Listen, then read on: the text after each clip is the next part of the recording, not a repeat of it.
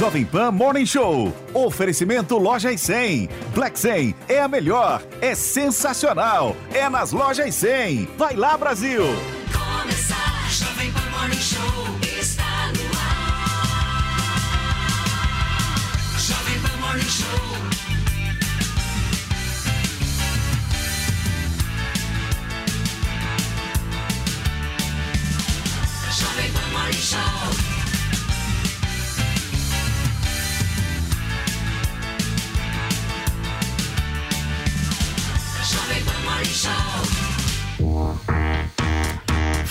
Fala, minha excelência, bom dia, ótima terça-feira para vocês que nos acompanham aqui na programação da Jovem Pan News. Está começando o Morning Show e no programa de hoje nós vamos falar do afastamento do ministro do Tribunal de Contas da União, Augusto Nardes, depois de alguns áudios que foram vazados. Falas do ministro sobre conflito social e movimento forte nas casernas geraram muita polêmica e a gente vai trazê-las aqui. Augusto Nardes sai de circulação alegando questões de saúde. Olha só, gente, nós vamos falar aqui no Morning Show sobre as interdições das rodovias federais. A PGR articula o uso da Força Nacional para acabar com as manifestações. Tem também a nomeação de nomes aliados de Jair Bolsonaro para a Comissão de Ética do governo e vamos ver como é que estão os preparativos da nossa seleção, a seleção brasileira para a estreia na Copa do Mundo nesta quinta-feira. Estamos chegando, hein? Daquele jeitinho, vem com a gente até o meio-dia.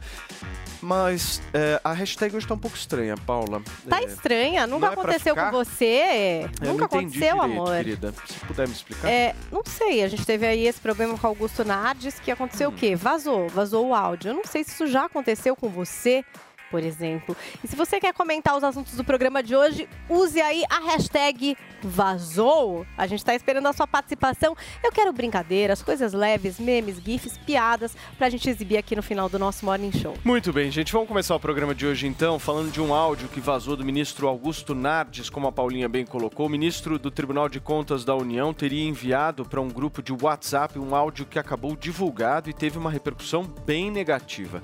Ele tentou explicar as mensagens onde insinua uma insatisfação de militares com o atual momento político do país. Mas depois disso, o ministro pediu afastamento por motivos médicos. Você vai conferir todos os detalhes dessa história na reportagem da Yasmin Costa.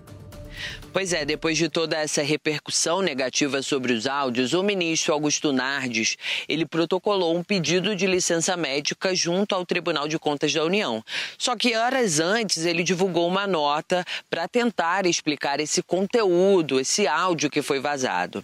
Nessa nota, Nardes afirma que lamenta profundamente a interpretação que foi dada sobre um áudio despretensioso, gravado apressadamente e dirigido a um grupo de amigos e completa essa nota dizendo para que não pairem dúvidas, esclarece que repudia peremptoriamente manifestações de natureza antidemocrática e golpistas e reitera a sua defesa da legalidade e das instituições republicanas. Esse áudio foi enviado pelo ministro a um grupo de amigos ligados ao agronegócio. Na conversa, Nardes afirmou que não poderia dar muitas informações, mas que as pessoas poderiam esperar que nos próximos dias muitas coisas iriam acontecer. Está acontecendo um movimento muito forte nas casernas. Eu acho que é questão de horas, dias, no máximo uma semana, duas, ou talvez menos que isso, que vai acontecer um desenlace bastante forte na nação.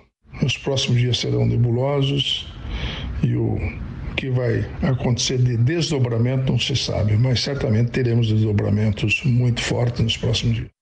E olha, o senador Randolfo Rodrigues protocolou uma ação no TCU solicitando o afastamento do ministro Augusto Nardes e o parlamentar também pede que sejam apuradas as condutas de possíveis envolvidos no apoio dessas manifestações que ocorrem em todo o país. Randolph também apresentou um requerimento ao Senado Federal solicitando a convocação imediata de Nardes para depoimento em comissões como a Comissão de Direitos Humanos e também a Comissão de Transparência. De Brasília, Yasmin Costa. Muito bem, gente, vamos repercutir essas falas, esses áudios, né, Paulinha, do ministro Augusto Nardes, que estão ecoando no WhatsApp, certo, meu querido Caio? Bom dia. Bom dia, bom dia, audiência. É, viralizou, né? Foi um áudio que ele mandou, segundo ele disse, em um grupo de amigos e algum desses amigos espalhou esse áudio. Vazou! O áudio vazou! É isso aí, a hashtag de hoje, ó. Algum desses amigos vazou o áudio e o áudio ganhou essa repercussão nacional seríssima ao ponto de chegar uh, a, a, ser solicitado o afastamento dele. Para quem não sabe o que é um ministro do TCU, ministro do TCU ele julga as contas públicas de uma administração pública. Então, ao final de um mandato, por exemplo, do presidente, do governador, do prefeito, ele precisa ter as suas contas aprovadas ou responderá, inclusive, por improbidade administrativa. Então, esse cargo é um cargo muito politizado. É um cargo que é, este ministro ele tem contato muito, muito forte, muito direto com gestores públicos. E quando uma pessoa nessa posição é, acaba enviando um áudio neste teor, esse áudio sugere que ele tem informações preciosas, informações privilegiadas, né? privilegiadas que exclusivas que, que ninguém dele, tem. Né? Exato. Então é um Entendi. áudio que tem um peso muito forte para esse momento da sociedade que a gente está atravessando, onde as pessoas de fato estão em frente, inclusive aos quartéis, né, pedindo pelo, pelo Exército a restauração da ordem pública, e um áudio desse acaba ganhando uma força muito grande. Agora, interessante foi o Randolph, né, ao final de seu mandato, já que finaliza agora, ele não teve reeleição, ao final de seu mandato, pedindo o afastamento desse ministro no TCU. Então vamos aguardar qual vai ser a posição do TCU. Ele agora pediu o afastamento médico, né? Não sabemos se essa é uma técnica, né? Porque um áudio desse realmente, no momento de estado policialesco que a gente vive, é um áudio muito sério e pode comprometê-lo diretamente com a Suprema Corte. Então ele pediu esse afastamento, acho que, que é mais no sentido de autoproteção, para ele não ficar tão exposto, né? E vai esperar a coisa apaziguar. Agora, só os dias vão poder nos dizer se o que ele fez foi uma criação de uma fanfic, né? Ou se realmente ele tem alguma alguma informação privilegiada, né? Vamos acompanhar para saber o que vai acontecer. Muito bem. Zoe Martinez já está conectada com a gente, Fê? Por favor. Oi, Zoe, bom dia, tudo bem? Como é que estão as coisas? Eu quero um pouco da tua avaliação aí dessa repercussão desse áudio. Bom dia, pessoal. Tudo Bom bem com dia. vocês? Bom dia, nossa Bom dia. audiência. Nossa Saudade de vocês aí presencial, gente.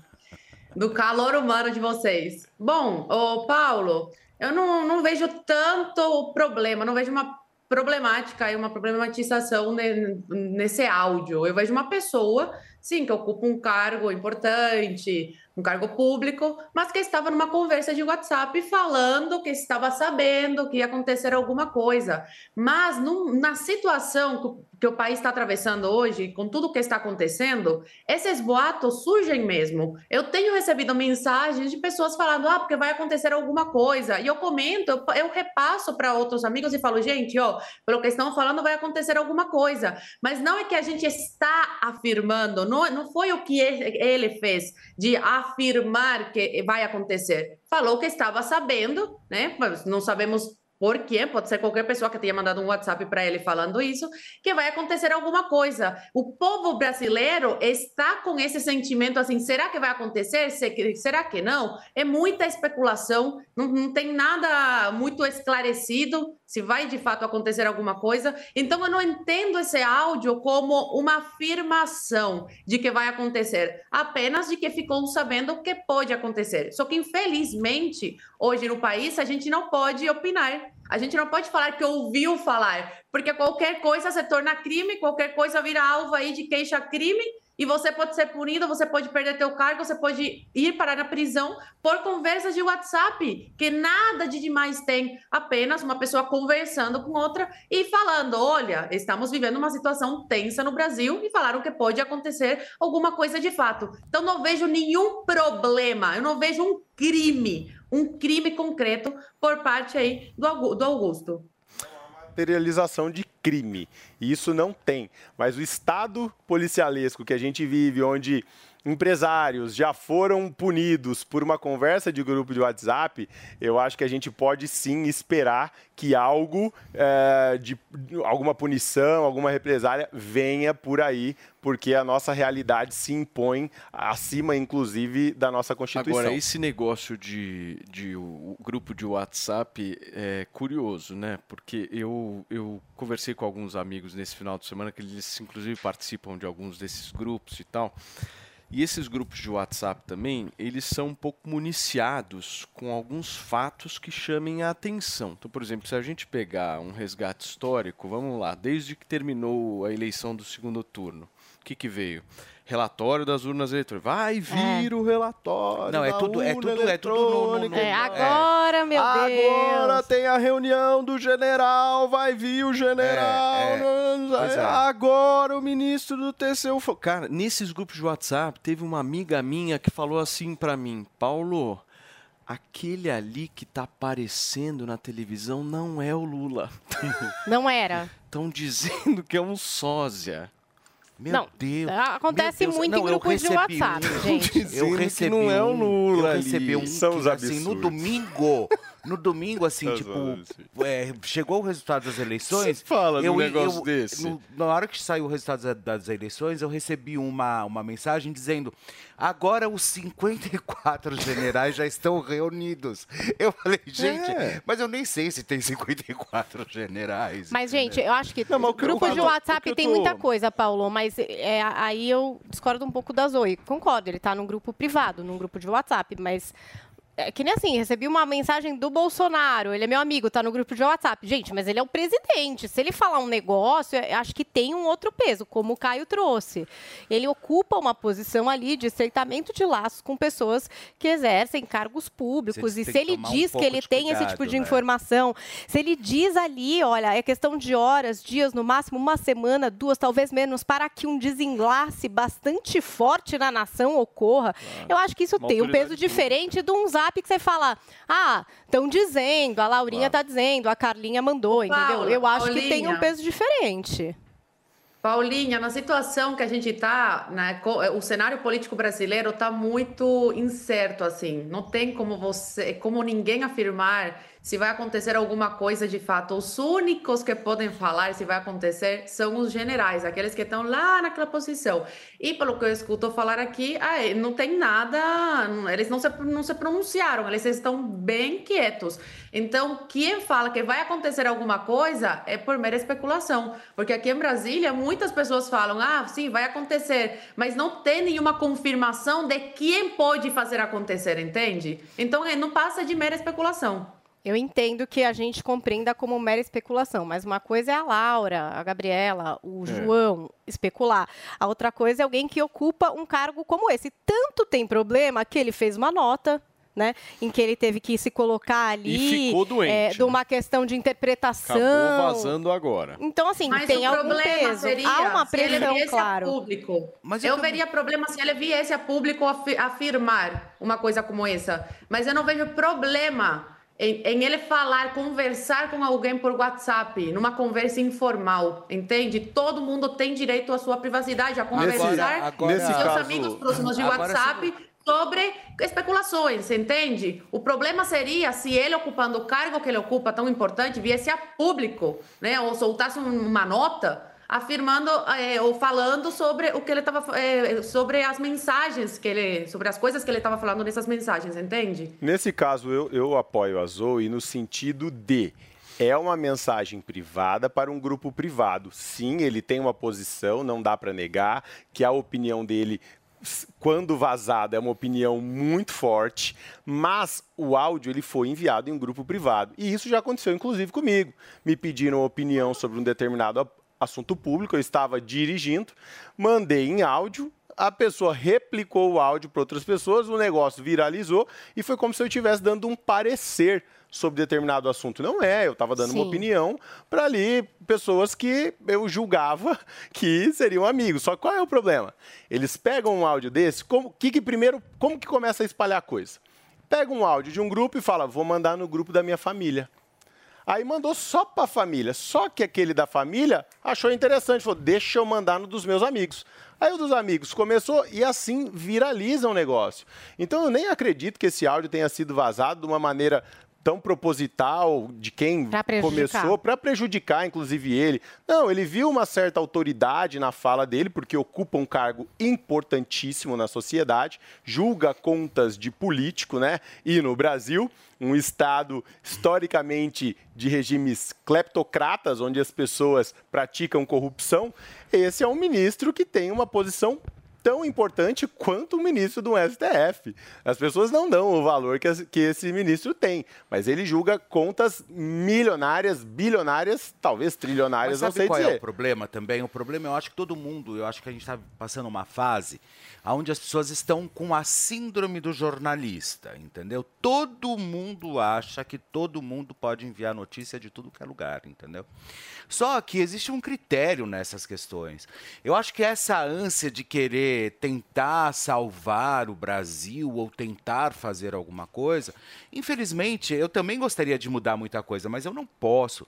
Agora, eu também, eu também vejo por um outro lado que quando você não quer que alguma coisa vaze, você também não manda num grupo É, lógico. público, entendeu? Num grupo popular, né? Porque é, por mais que você conheça as pessoas que estão ali, você vai mandar para quem é de direito e não simplesmente colocar num grupo que você sabe que a chance de vazar é de Existe. mais de 90%. Existe, sempre existe. Mas Até nesse, nesse contexto mais inocente mesmo. mas de mandar pra também uma outra tem o outro lado que a Zoe trouxe, que eu achei interessante também, que é aquela coisa, não teve a intenção, por isso que talvez da forma mais inocente deixou vazar, entendeu? Turma, nosso assunto agora são os cargos de confiança. O governo Lula poderá nomear mais de 1.500 pessoas para esses cargos. Mesmo sem indicação de nenhum nome para ministério, já começam as especulações e a corrida para saber quem irá assumir cargos considerados de segundo escalão. Somente no Ministério da Saúde existem hoje 505 e 529 perdão, postos de direção e assessoramento superior. E há outras 974 funções comissionadas em que são designados apenas funcionários públicos. O recordista em cargos de confiança, contudo, é o Ministério da Economia. Paulinha, do outro lado, há poucos dias de deixar o cargo, o presidente Jair Bolsonaro nomeou dois nomes para essa comissão de ética. Para a né? comissão de ética. Isso, Paulo. O Bolsonaro nomeou dois aliados para mandatos de três anos renováveis e como membros da comissão de ética pública da presidência da República, né, conhecido como CEP. Esses cargos funcionam com mandatos e por essa razão não existe a possibilidade de demitir esses funcionários. Então, o Célio Faria Júnior, ministro-chefe da Secretaria de Governo, e o João Henrique Nascimento de Freitas, assessor especial da presidência, farão parte do colegiado durante boa parte do terceiro mandato do presidente eleito Luiz Inácio Lula da Silva. A Comissão de Ética Pública é uma instância consultiva do presidente e dos ministros que pode, por exemplo, ser consultada ali a respeito de conflitos de interesses. É também da responsabilidade dessa comissão apurar eventuais condutas em desacordo com o Código de Conduta da Alta Administração Federal, né? E entre os pré-requisitos para integrar a comissão, composta por sete pessoas, estão idoneidade moral, reputação ilibada e notória experiência em administração pública. Os dois indicados são auxiliares bastante próximos do chefe do executivo. O Célio chegou a ser chefe do gabinete do Bolsonaro, né? Trabalha ao lado dele desde 2019. E o João Henrique é assessor direto do Bolsonaro. O Gilson Machado, ex-ministro do Turismo, aquele da sanfona, também recebeu uma nomeação agora no final do mandato do Bolsonaro. Ele assumiu a presidência da Embratur, um mandato de quatro anos no cargo, né? Que ao contrário do que acontece no caso da CEP, esse cargo é passível de demissão à medida que Lula tomar posse em 1 de janeiro, né? Então, restando aí pouco mais de um mês de mandato, Bolsonaro nomeando os mini, eh, esses, esses- esses seus assessores especiais para a Comissão de Ética Pública da Presidência. Muito bem. Olha só quem está aqui com a gente no Morning Show novamente, a jornalista Paula Schmidt. Oi, Paulinha, seja muito bem-vinda aqui ao Morning Show novamente. Eu quero falar um pouquinho sobre esses cargos de confiança contigo. Bom dia, gente. Estava tendo problemas técnicos aqui, uma coisa normal comigo e com as máquinas. Mas, é, pois é, o, o- Lula ele já tem um histórico, inclusive, de nomear gente no governo da Dilma, né? Então, não me surpreende que ele, que ele queira aparelhar o, a coisa de tal maneira que o nome já diz cargo de confiança. É gente que vai, vai dever coisas a ele, vai ter que manter uma certa a, a relação ali de confiança com o presidente, não necessariamente com o, a, o, a, o propósito do cargo. Eu lembro que quando a Dilma foi eleita, havia reportagens mostrando que o Lula uh, aparelhou algumas agências, né, autarquias, logo antes dela tomar posse, é, para garantir que mesmo durante o governo da Dilma já teria gente da sua confiança, da confiança do Lula pelos próximos quatro anos, né? Agora com ele no poder, então vai ser uma coisa, vai ser interessante ver, se não for triste.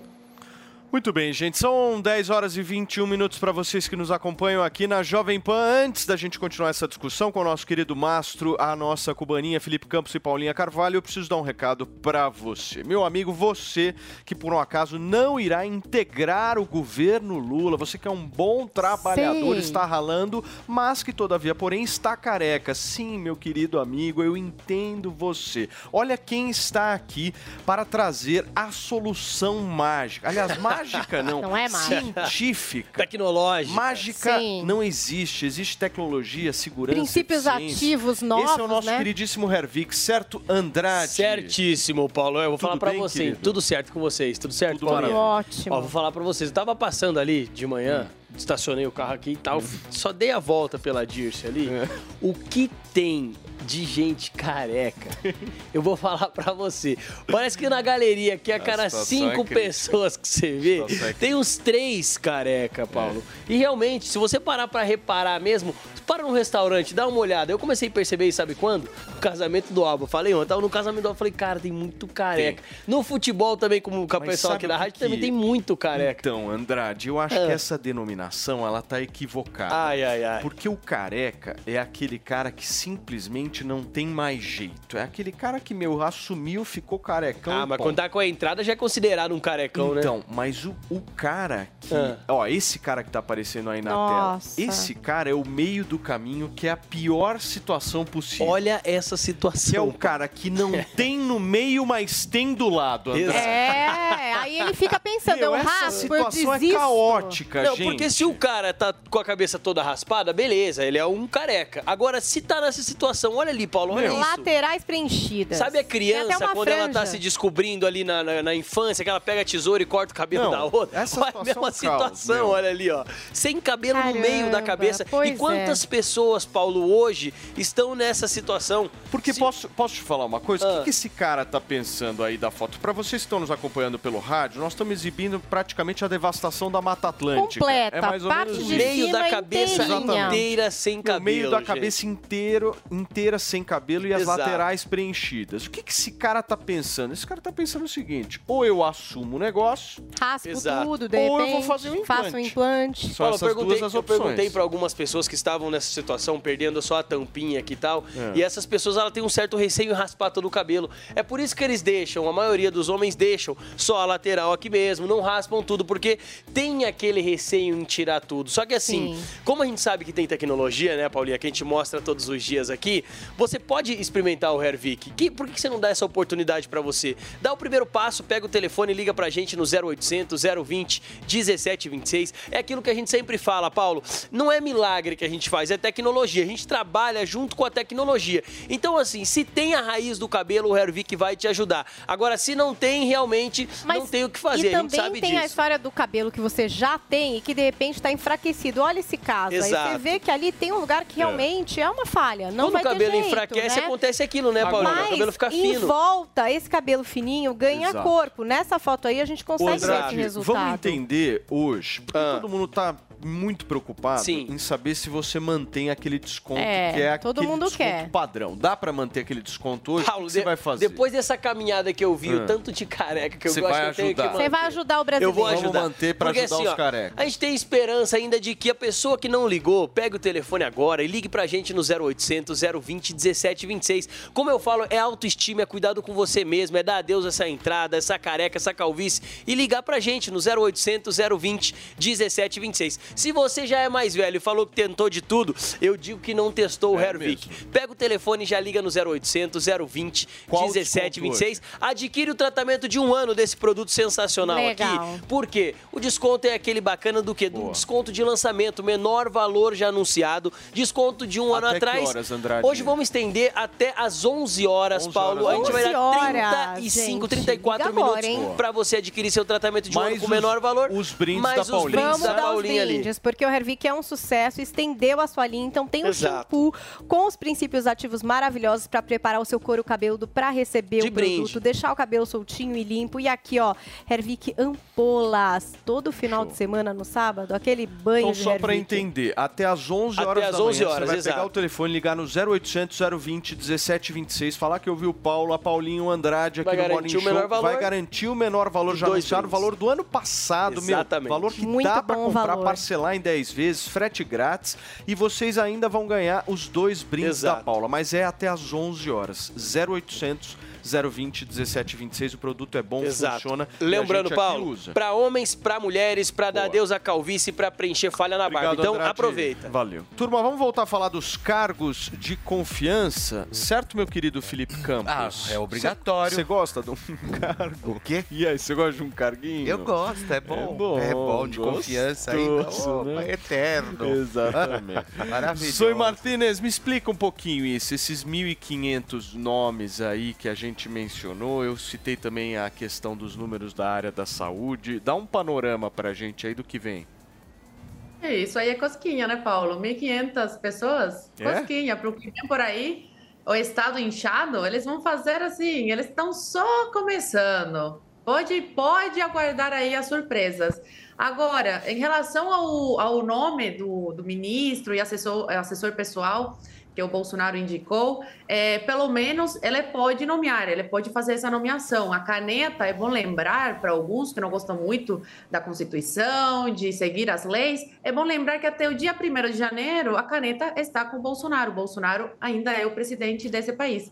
E ele não conseguiu nomear desembargadores. Por quê? Porque impediram os tribunais de seguir com as listas. E aí o Bolsonaro não conseguiu nomear os desembargadores, sendo que está na lei que cab- cabia, cabe ao presidente fazer essas nomeações. E para que eles fizeram isso? Para o Lula chegar, assumir, nomear ele os desembargadores e aparelhar ainda mais os- o Estado, né? Aparelhar ainda mais aí o colocar os nomes de confiança dele, sendo que seria o Bolsonaro, né? A atribuição do presidente Bolsonaro fazer esses, essas nomeações aí. Então é bom lembrar sempre que a caneta ainda está com o Bolsonaro. Mas hoje no Brasil, lei, constituição, para quê, gente? Serve para quê? Se é, se as pessoas que deveriam cuidar são as primeiras que descumprem a Constituição segundo a sua conveniência. Caião, o que, que você acha desse panorama aí de cargos? É, ali na nossa matéria a gente diz que o Bolsonaro indicou dois nomes, né, e o Lula vai indicar 1.500. Então isso ainda, o Bolsonaro ainda tem a caneta, isso corresponde a exatamente 0,2%. 0,13, mas eu vou jogar para 0,2 porque 13 não é um melhor número de todos. Então 0,2% eh, de cargos em relação à indicação do outro. É, ocorre só que é bom lembrar que o governo Bolsonaro ele foi um governo reformista. Nós não tivemos uma reforma administrativa oficial. Nós tivemos uma reforma administrativa feita por decreto no Bolsonaro. Decreto que extinguiu de uma vez 40 mil cargos. Foram 27, depois mais 13. Então nós tivemos aí uma extinção de cargos muito fortes no governo Bolsonaro. O que a gente vê né, nesse futuro governo Lula é completamente o oposto. É a criação de novos ministérios, criação de novos cargos, novos cabides de emprego, fortalecimento da máquina pública e gasto do dinheiro do contribuinte. Né? Inclusive, eh, já foi mencionado que o então presidente eleito pretende retomar o imposto sindical. Essa é uma maneira de fortalecer os sindicatos, aumentar ainda a arrecadação, né? e cada vez a população vai tendo mais e mais imposto, mais e mais imposto. Então, ainda não se passaram todos né, os impostos que serão criados durante o governo Lula, mas tenha certeza serão criados para poder pagar o custo dessa máquina toda que está vindo por aí. Então são 1.500 cargos, né, que correspondem a quase nada perto de tudo que está vindo. Mas só para falar, o mais interessante é que desses 1.500 cargos de confiança, os mais importantes a gente ainda não tem. Quem será o ministro da Economia e quem será o ministro da Fazenda? Isso está sendo perguntado para o Lula desde os debates, mas até agora, silêncio total. Muito bem, gente. Eu vou para um rápido intervalo comercial e na volta a gente comenta o cancelamento do passaporte do jornalista Alan dos Santos por determinação do Supremo Tribunal Federal. Não sai daí.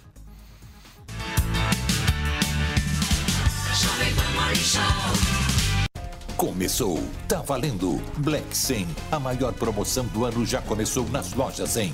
É a sua chance. As lojas 100 já derrubaram os preços para você comprar mais fácil ainda e ser feliz agora, porque a Black 100 já está acontecendo em todas as lojas 100. Com ofertas espetaculares, preços e planos impressionantes. A Black 100 já começou. Não deixe para a última hora. Black 100. Aproveite agora nas lojas 100. Não perca a Black Friday da TIM e garanta o seu primeiro smartphone 5G. Aproveite a melhor oferta do mercado no Samsung Galaxy S22 de 5.999 reais por 1.799 reais no TIM Black Família com até 165 GB e ainda aproveite um desconto inédito no plano. É por pouco tempo. Tenha muita internet para você navegar na maior rede móvel do Brasil. Vem ter seu primeiro 5G com a TIM. TIM, imagine as possibilidades. Esta é a Jovem Pan. Chegou, tá no ar, vai começar, pode ter certeza. Chuchu Beleza. Chuchu Beleza. Oferecimento C6 Bank. Baixe o app e abra sua conta. Ô, Meida, chega aí que eu preciso falar com você. Ô, peraí, Pimpolho, que eu tô mandando dólar pra minha conta internacional. Prontinho. Já? Já. Fiz no aplicativo do C6 Bank, ué. Ai, se fuder. Você também tem conta no C6 Bank, meu? Agora todo mundo tem conta nesse banco? Ô, Pimpolho, abre uma você também, ué. É pra já. Ô, Sileidi, como é que eu faço pra abrir uma conta no C6 Bank, hein? Ai, Dr. Bimpolho, é super fácil. É só baixar o app do C6 Bank no celular, responder umas perguntas, tirar uma foto do documento, uma foto do rosto do senhor e pronto. Só isso? É. E com o aplicativo do C6 Bank, o senhor consegue ver o extrato, pagar contas, cuidar dos investimentos, solicitar cartão de crédito. Tá, tá, tá. Já entendi, Sileidi. Mas se f... tá demitida, vai, meu. Demitida? Mas por que, Dr. Bimpolho? Por quê? Porque se esse aplicativo faz tudo, então eu não preciso mais de você. C6 Bank. Baixe o app e abra sua conta. Doutor Pimpolho. Slade? Ô, meu saco. Cadê esse Slade, hein? Nossa, olha a bagunça que esse Slade deixa em cima da mesa, meu. Peraí, o que, que é isso aqui, hein? O quê? Teste de gravidez? E positivo? Vai se fuder, meu. Ai, Dr. Bimpolho, desculpa, mas é que o motoboy atrasou e... Brincadeira, hein, Slade? Então quer dizer que a senhora vai me deixar na mão mesmo? Ai, Dr. Bimpolho, o senhor já sabe, é?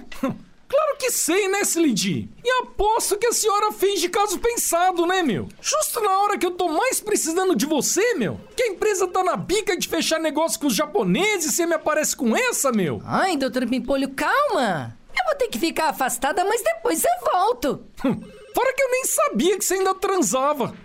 Transava? Do que, que o senhor tá falando, Dr. Pimpolho? Disso aqui, Sileidi. Tô falando desse teste positivo de gravidez, ó. Que eu achei em cima da sua mesa, meu. Teste de gravidez? Isso aí é teste de Covid, Dr. Pimpolho. Covid? Ai, que se f... meu. Oh, me empresta o álcool 70 aí, Sileidi. Eu tô falando que o senhor precisa trocar os óculos. Doutor Pimpolho. Chuchu Beleza. Quer ouvir mais uma historinha? Então acesse youtube.com barra chuchu beleza.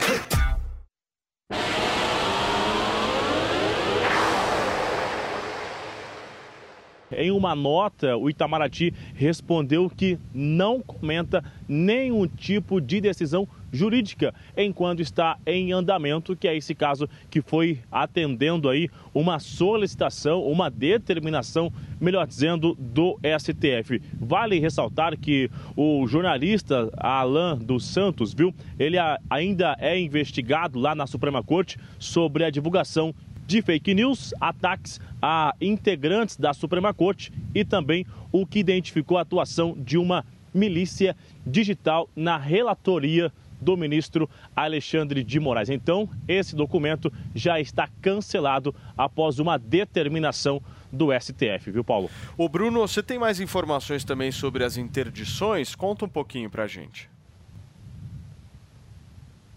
Sim, claro, vamos lá. Então essas manifestações, elas continuam, lembrando que o estado de Mato Grosso numa liderança, junto com o estado ali, a região de Rondônia também, Ontem à noite, diversas rodovias estavam interditadas em uma situação no estado de Mato Grosso. Uma ambulância e um veículo de uma funerária não conseguiram seguir viagem.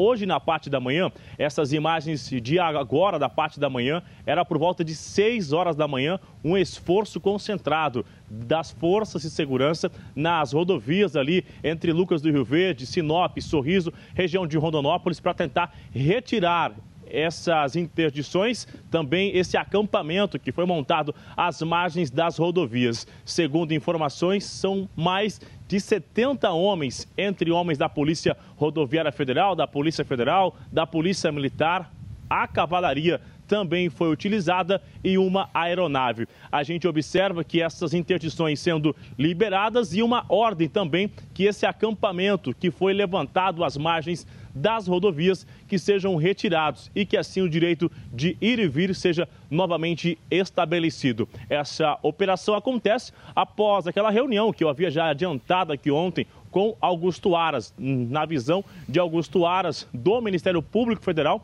houve um, um certo acirramento de violência durante esses atos nas redes sociais e nas manifestações com esses manifestantes utilizando inclusive armas de fogo. Vale ressaltar, só para finalizar, que ontem alguns veículos ainda foram incendiados na região norte do estado de Mato Grosso. Os homens que estavam envolvidos já foram identificados, foram levados à delegacia e ainda hoje haverá uma audiência de custódia lá em Sinop, na região norte do estado de Mato Grosso. Esse é o raio-x das últimas horas, viu, Paulo? Muito bem, Bruno, obrigado pelas suas informações. Diretamente de Brasília, o nosso Bruno Pinheiro. Filipão, que tem um belíssimo cá entre nós, além do belíssimo trabalho que ele faz na Jovem Pan News, um dos melhores topetes que eu já vi. Uma Eu acho que o topete dele é um topete que compete muito com o Roberto Justus, né? Nossa, inacreditável. É, é, assim, ou quer dizer, já ultrapassou, eu acho. Que se você maravilhoso. colocar o AMA, né, que é o American Music Awards. Ó o Brunão. Do ele- topete, ele- o né, Bruno uma ganha, com toda certeza, ele é o, o fiel vencedor de todo. Não, esse muito bom, topete. Brunão. e o Depois você me dá sorrisão, umas hein? dicas E o aí. sorrisão dele também, olha lá. Muito bom. É o laque da Cassandra, né? É eu isso acho. aí, é. Parabéns, Bruno. Valeu, Bruno Pinheiro, diretamente de Brasília. Felipe. Caião, você quer começar essa, por favor? Vamos lá. É, nós temos um jornalista né, exilado político em outro país, porque aqui no Brasil ele é acusado de. v- vamos ler novamente. É, investigado por fake news. O que é fake news? Não existe tipificação legal para fake news, tá? Ele é ataques a ministros da corte. Quais foram os ataques? Foram expor ali informações que já aconteceram ah, entre ministros, iniciativa privada, possíveis crimes eh, de, de favorecimento, entre outros que o Alan já expôs e não farei aqui porque não quero ser eu o próximo exilado do país, e milícias digitais, que nunca foi provado haver uma milícia digital. Nós tivemos aí o inquérito de milícias digitais que foi cada vez mais prorrogado e agora se tornou inquérito infinito porque era prorrogado por mais seis meses, depois mais seis meses, depois mais seis meses, e cadê essa milícia digital? Então, o Alan dos Santos, apesar de todos os posicionamentos, inclusive de um que nós mostramos aqui semana passada, né, ele é, xingando um, um senhor lá, é, apesar de qualquer coisa que eu não concorde com ele, que também não faz a mínima diferença, é, ele é um perseguido político. E um perseguido, um jornalista perseguido político é uma das coisas mais graves que temos na democracia, somado à perda de direitos políticos que tivemos do Daniel Silveira e outro perseguido político que foi o Oswaldo Eustáquio. Para quem não se lembra, Oswaldo era um jornalista, é um jornalista ainda, que foi preso pela Suprema Corte, entrou na cadeia andando, tomou um supapo dentro da cadeia e saiu de lá paraplégico. Então, pessoal, o que a gente está assistindo hoje no nosso país é um misto de atropelos à nossa democracia que não tem como definir qual é o Estado que nós vivemos hoje. Porque democrático de direito não cabe esse tipo de situação. Né? O Alan dos Santos ele pode, como jornalista, fazer toda e qualquer denúncia. Inclusive, para quem não se lembra, não vou ficar citando completamente aqui, porque não quero, como disse, ser o próximo a estar nesse inquérito. Mas quem não se lembra, uh, o inquérito das fake news começou lá atrás, quando um jornalista, no caso Alan dos Santos, explicitou, é, a, a, ele, ele questionou da onde vinha, de onde era oriundo uh, os bens, a fortuna do ministro Gilmar Mendes e sua esposa. Então, o Toffoli abriu um, um inquérito de ofício né, dentro do STF, colocou o excelentíssimo ministro Alexandre de Moraes na relatoria.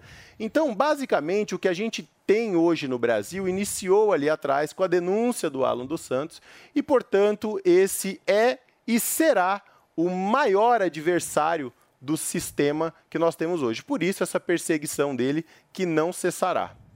Vamos lá, Zoe, quer falar sobre isso, por favor? Paulo, a Cláudia Wilde, ela teve contato, conversou com um, uma pessoa ligada ao Alan dos Santos, que é da área jurídica, né, da confiança aí do Alan. E olha o que ele falou sobre a situação do Alan hoje nos Estados Unidos. Não tem efeito nenhum, porque o Alan já tem visto provisório de, asil, eh, de nos Estados Unidos. Isso, na verdade, servirá como mais uma prova para ele juntar nos autos, comprovando que a perseguição não cessou. A sentença de asilo leva até cinco anos para sair. Enquanto isso, a pessoa permanece legal nos Estados Unidos por tempo indeterminado, com, um, com uma espécie de liminar, que é o caso do Alan. O Alan nunca ficou um dia sequer ilegal nos Estados Unidos. A liminar de asilo saiu em uma semana. E não é qualquer pessoa que consegue isso. Se ele conseguiu, é porque apresentou provas suficientes para o reconhecimento liminar da perseguição.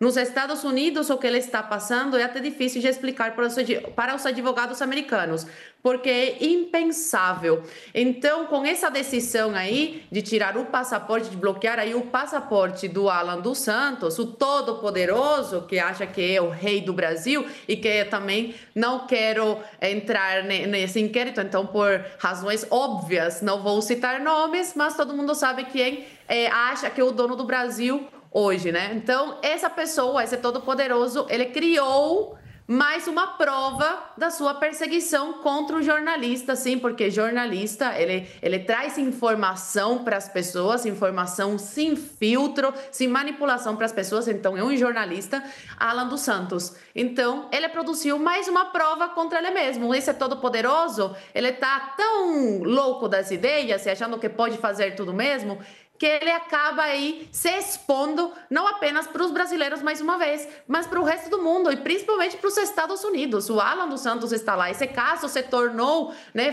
conhecido lá nos Estados Unidos. E uma aberração jurídica, é uma, uma completa aberração jurídica. Um jornalista que teve que fugir do seu país, deixando sua família para trás, sua filha doente para trás, por simplesmente investigar e trazer informação de qualidade, informação não manipulada para as pessoas. Não dá para explicar isso para um americano, porque nos Estados Unidos, por mais que todos os países tenham problemas, né, incluindo os Estados Unidos, nos Estados Unidos pelo menos tem uma Suprema Corte Federal que zela pela Constituição, zela pelo direito aí eh, das pessoas, direitos e garantias fundamental, coisa que hoje no Brasil não acontece. Ô Paula, essa história toda do Supremo Tribunal Federal, ela acontece logo depois da manifestação que o Alan participou, né, com os ministros do Supremo. A gente até trouxe aqui no Morning Show, eu me em lembro, Nova York, é. é. em Nova York, exatamente, ele bem em frente ao hotel é, em que estava hospedado o ministro Alexandre de Moraes. É coincidência ou não?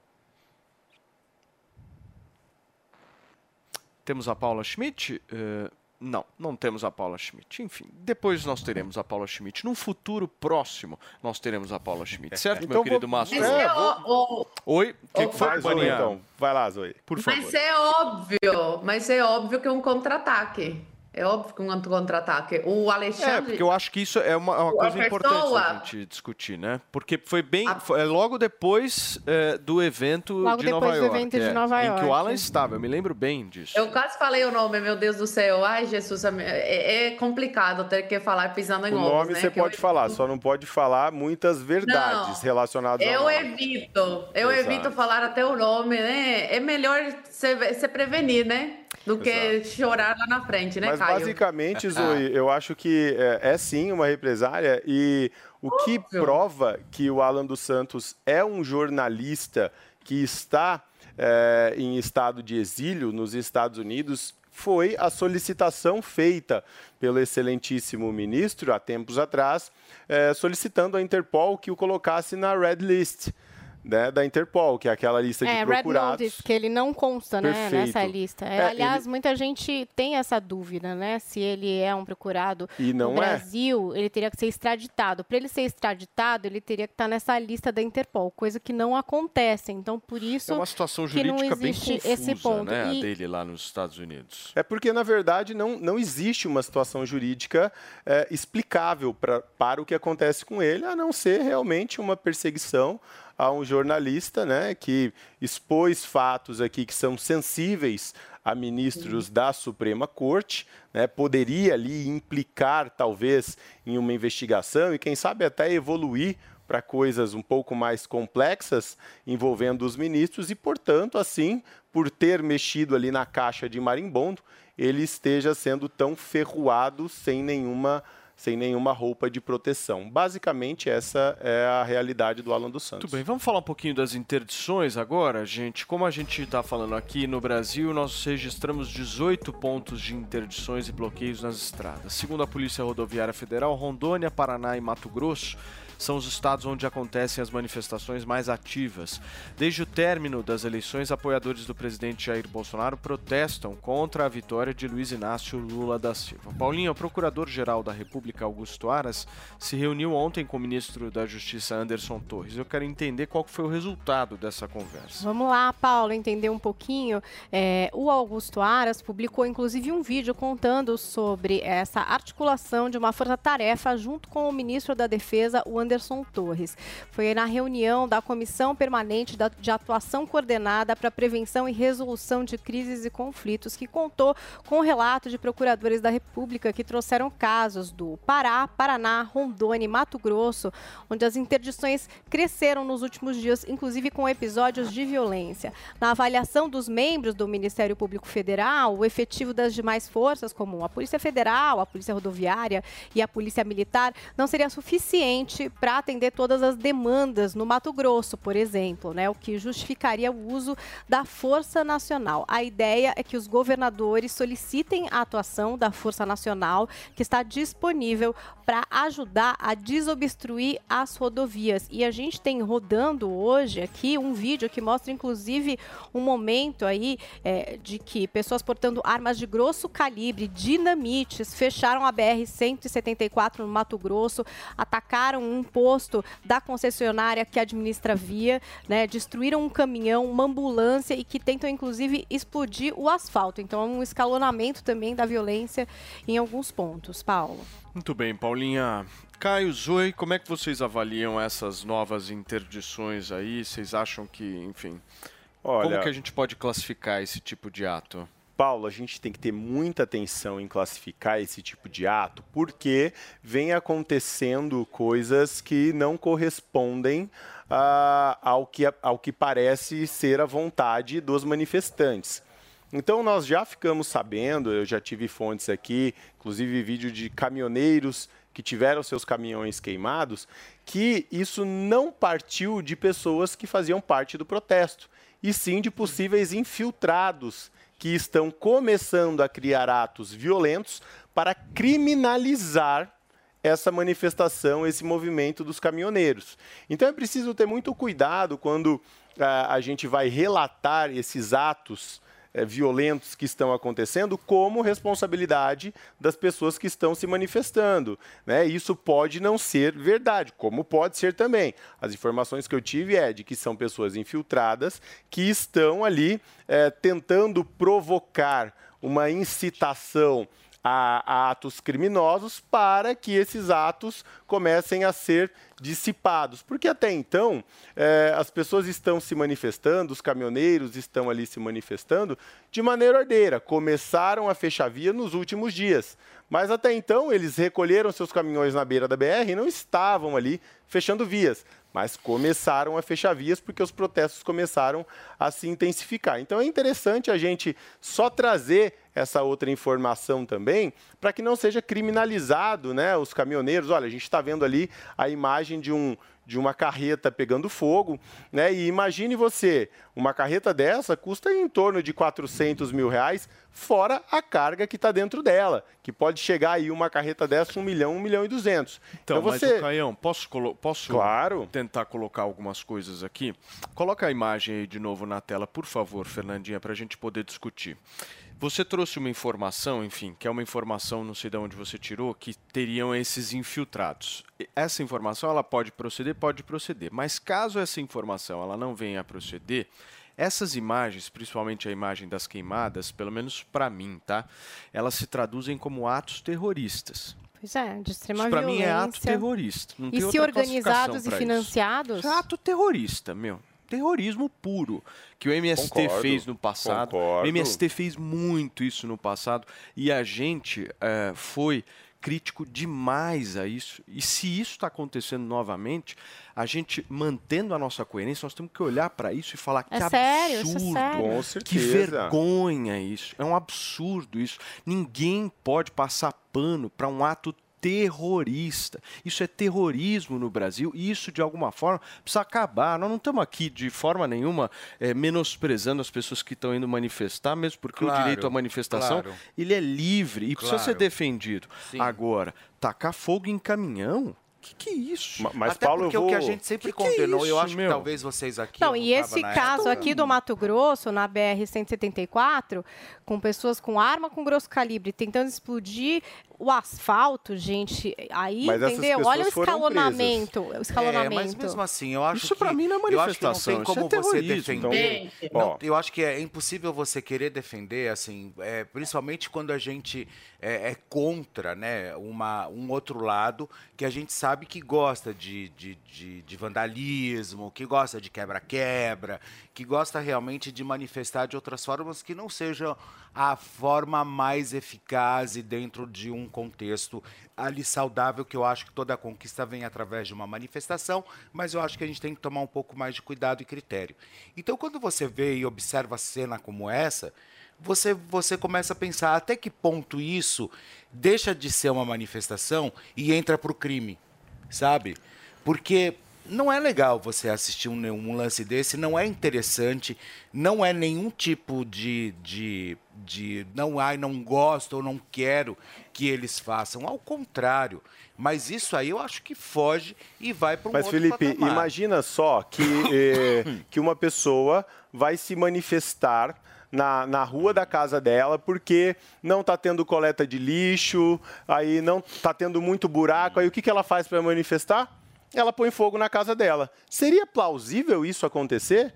Não, então eu acho que é aí que a gente tem que trazer uma elucidação, um pensamento crítico de que será que um caminhoneiro que está ali protestando, ele vai colocar fogo no seu instrumento de trabalho avaliado em torno de um milhão, um milhão e pouco? Eu acho que não. Eu Mas acho não que a é gente a casa dele ali, né? Não, mas eles moram aí, né, Paulo? Basicamente, Não, eles não. moram no caminhão. Ah, não, mas eu não tô, é- eu tô fazendo não é uma a casa deles É, ali, eu não. tô fazendo uma comparação assim, Paulo. ó, Imagina você em uma manifestação e você colocar fogo na sua casa ou na sua empresa, então. Então vamos falar uma empresa, porque o caminhão é a empresa dele. Ele vai colocar fogo na empresa dele porque não tá tendo coleta de lixo ali ou porque ele acha o imposto caro. Bom, aí, aí tem que ser apurado se realmente há Então- algum tipo de infiltração nessa questão. Porque é muito, é muito improvável que um caminhoneiro coloque fogo em um instrumento de trabalho, né, dele mesmo no valor altíssimo que é um caminhão. Como um caminhoneiro individual, sim. Aí, aí a gente está aqui num Claro. lugar muito perigoso que é o da especulação, É. né? De dizer que tem alguém infiltrado. Eu também posso dizer uma coisa que também é perigosa de dizer que isso é organizado e que esse não é o caminhão exatamente de um caminhoneiro, mas de um empresário que tem interesse disso. Eu estou especulando também, aqui, eu- tá, eu gente? No mesmo lugar da eu especulação de que pode ser visão. uma Mas pessoa de fora. também? Então, Eu eu não estou falando que eu acho isso. Eu estou dizendo que quando a gente entra no lugar da especulação, aí eu também posso especular várias coisas aqui, entendeu? O que eu estou querendo dizer assim, o que a gente tem de concreto? A gente É, tem imagens, todo, é. né? A imagem As é imagens ato são de interdição de rodovia com caminhões e manifestantes, alguns inclusive com fogo, alguns armados, alguns confrontos com a polícia. Então, esses são fatos. As especulações, eu acho que tudo isso cabe, claro que investigação. E investigação com respostas. Não é só interditar a conta, né? Tem que questionar, Não, tem é que tentar entender melhor para chegar exatamente Deixa eu ouvir um pouquinho a alguém Zoe que possa sobre estar isso. participando disso. Zoe, a palavra é sua. Não, eu tô com o Caio nessa. É, eu sei que é complicado a gente ficar aqui nessa, nessa questão da, da ideia, da suposição, de não ter certeza, mas a gente não pode também afirmar que foram os, os caminhoneiros que fizeram isso. A gente tem que trabalhar com as duas hipóteses, né? Que nada está confirmado. Então, até nada ser confirmado, a gente tem que trabalhar no, no campo da, do, das hipóteses, das ideias. Então, Pode ser, sim, que tenham infiltrados, pode ser também que o caminhoneiro mais radical tenha colocado fogo, tudo pode ser. O importante é que sigam o devido processo legal e que seja tirado a limpo isso, seja investigado e tragam a verdade dos fatos para as pessoas. Não apenas, como falou a Paulinha, bloquear a conta e pronto, deu. Não. Tem que apurar para ver se foi o, o caminhoneiro de fato, porque em São Paulo eu recebi algumas denúncias de pessoas que estavam se infiltrando nas manifestações e levando comida estragada para os manifestantes. Envenenada, inclusive. Sim. Envenenada. Sim. Envenenada. Então, envenenadas. Então, existe sim essa possibilidade de pessoas estarem infiltradas para criar o caos. Agora, não tem como justificar o bloqueio de rodovias, o bloqueio de estradas. Como também, o próprio Zoe, presidente como- da República já veio a público e falou: olha, isso não está correto. Você não pode impedir o outro cidadão De de, ir e ir e vir. vir. Está na Constituição, um direito constitucional. Ele falou que ele defende as manifestações livres, que ele defende as manifestações pacíficas, o direito das pessoas se manifestarem, mas não agindo como esquerdistas. As pessoas de direita fazendo esse tipo de coisa, elas se rebaixam e jogam no mesmo nível da esquerda. Isso não pode acontecer. O próprio presidente da República veio a público e falou isso. Agora, ontem eu passei na frente do GQ aqui em Brasília, onde tem um acampamento gigantesco. Eu Fiquei chocada. E muitos acham que são pessoas agressivas, são pessoas que querem golpe, são pessoas fora de si, descontroladas. Só que você para para conversar com essas pessoas e são assim pessoas mais gente boas que eu já vi na vida. São pessoas de todo o Brasil que se uniram, né? Deixaram aí as suas vidas algumas semanas e até já vai para um mês, né? As suas vidas de lado e vieram para Brasília lutar por uma coisa maior, que é a sua liberdade, que é a liberdade da sua família, a liberdade do povo brasileiro. Essas pessoas merecem muito respeito. Não dá para juntar aí as duas coisas, porque estão querendo acabar com todas as manifestações, colocando tudo no mesmo bolo. Essas pessoas que estão aqui acampadas, se manifestando pacificamente, é, exercendo seu direito aí constitucional de expressão, não são criminosas, não estão aí atrapalhando o direito de vir, ir e vir de ninguém e merecem ser respeitadas. O, o problema que eu estou vendo que está se aproximando é que o todo, os todos poderosos aí, a justiça, que de justiça não tem nada no Brasil, está querendo colocar tudo no mesmo bolo e, ilegitima, e ilegitimar não apenas os bloqueios nas estradas, como também essas manifestações. São coisas distintas. É e o isso. próprio Bolsonaro falou: esses bloqueios não são legais. Estão fora da Constituição, não ajam dessa forma. Agora, esses em frente ao GQ são completamente constitucional e merecem todo o respeito e merecem ser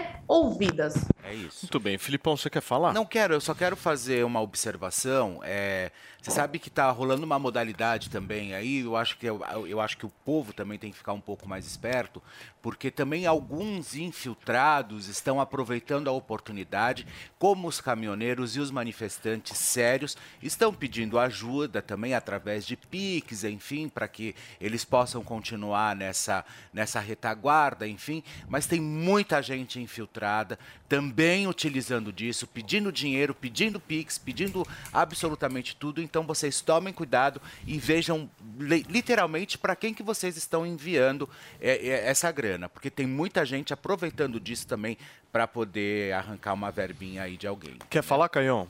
É, eu quero, quero, eu quero dizer que eu concordo com a Paulinha que as imagens elas são fatos, as interpretações que a gente faz não são, de fato.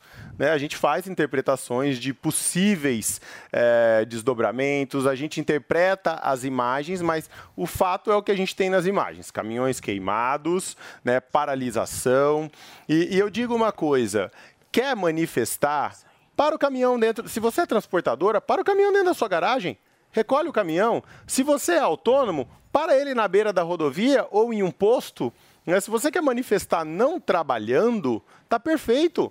Manifesta dessa forma. Não precisa trancar a rodovia, não precisa impedir o direito de ir e vir. Isso não corresponde com a democracia. Agora, também trazer um ponto aqui. É, até porque os, os caminhoneiros, durante a pandemia, eles foram o herói da pandemia, Não, eles né? são, né? Eles movimentam Não, é, mas eles foram o herói da pandemia. E agora eles estão sendo taxados por grande parte da mídia contra, como os criminosos da democracia. Então, eu acho que tem que ter um, um ponto muito, Não, mas também muito os que- cuidadoso no que não eles estão todos, fazendo. né, Caio? não, eu, eu não, não não pode tô, generalizar. Não tô generalizando. Sim. Eu só tô dizendo que as imagens que a gente está vendo Sim. aqui é o seguinte: a gente não pode deixar que essas imagens transformem os heróis, Claro, é. que eles transformem os heróis da pandemia, porque eles nos salvaram durante a pandemia em vilões da democracia, como grande parte da mídia está pregando. Então eu acho que quem faz parte desse movimento tem que eh, chegar ali nesse ponto e dizer assim, ó, aqui não,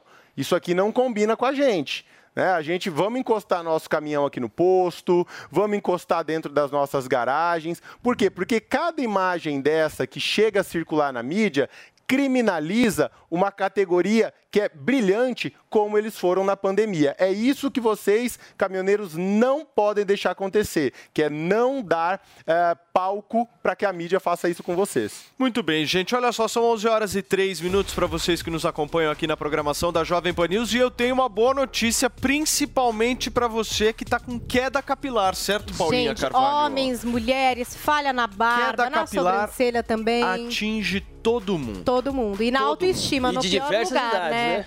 E Em o pessoal fica triste. Paulo. Fica. Olha, tem homem que nem bateu os 30 e começa já a ver aquele cabelo caindo no ralo, no travesseiro. Mulheres também, às vezes tá pintando o cabelo, usando algum produto, começa a observar, porque a gente vê a queda, né? É aquele cabelo no ralo, é aquele cabelo no travesseiro. Isso é preocupante e pega na autoestima e É. dá medo Sim. de evoluir. E evolui. Muitas vezes Muito. acaba evoluindo. E tem muita o gente que homem- não, e deixa o negócio rolar, né, É, Andrade? o homem, por exemplo, dificilmente o homem vai começar a ficar calvo careca com 40, 50 anos. É. Sempre começa antes. A gente vê relatos aí, a gente recebe dezenas de anos e depois, dos homens começaram a perder cabelo antes dos 30, jovem, 20 e poucos É, anos. foi você- o meu caso. É, você sente que o cabelo vai afinando, você começa a perceber. Você vai cortar o cabelo no barbeiro, o barbeiro começa a reparar O que tá tendo barbeiro falha. e os amigos, às vezes, né? Exatamente. Até começa, nossa, tá perdendo cabelo aqui, hein? A careca tá chegando. E a pessoa já fica com Já aquilo, fica. né? Já fica movida. Porque a careca é a representação clara também do envelhecimento. Muito. Então muito. isso mexe com as pessoas. de alguma Quando a pessoa ela perde cabelo mais jovem, É. aparenta ter 10, 15 anos a mais do que ela realmente tem quando tem Com falha em certeza. entrada.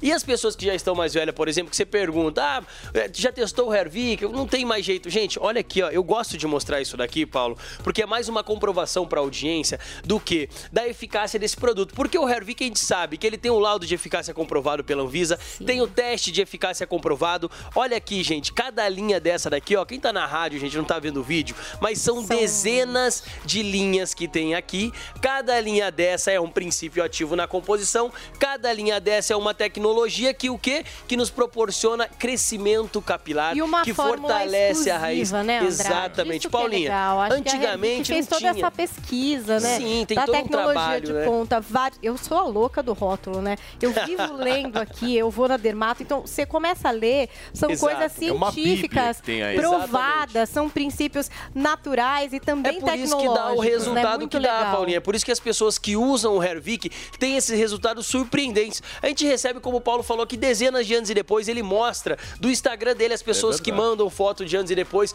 Então você que está nos acompanhando agora, homem, seja mulher, que está perdendo o cabelo por algum motivo, dá essa oportunidade para você de experimentar o Hervik. Olha quanta coisa boa tem na composição, olha quantas pessoas estão felizes usando o Hervik, estão deixando de ser careca e ficando cabeludo novamente usando o Hervik. Então assim, você também pode ter esse tratamento, você também pode adquirir, pode fazer certinho, mandar foto de antes e depois para nós. Basta você parar de empurrar com a barriga para resolver esse problema, pegar seu telefone e ligar agora no 0800 020 17 Andrade, o Diga ponto lá, é o Paulo. seguinte: o que as pessoas têm que perceber é ah. assim, você que está nos ouvindo, principalmente agora, nos assistindo aqui na Jovem Pan, se você está pensando em fazer implantes, já está com esse planejamento para 2023. A gente não diz para não fazer, né, Paulo? Meu, implante resolve. Não Exato. estamos aqui de maneira nenhuma menosprezando isso. Mas o Hervik é mais fácil e vou te falar, E é mais, mais prático. barato. É mais barato. Não é invasivo. Testa, Exato. testa o Hervik. O meu caso é muito específico. Eu ia partir pro implante. tava, né? Tava o um passo. Andrade Muita chegou gente. com essa carinha de araci.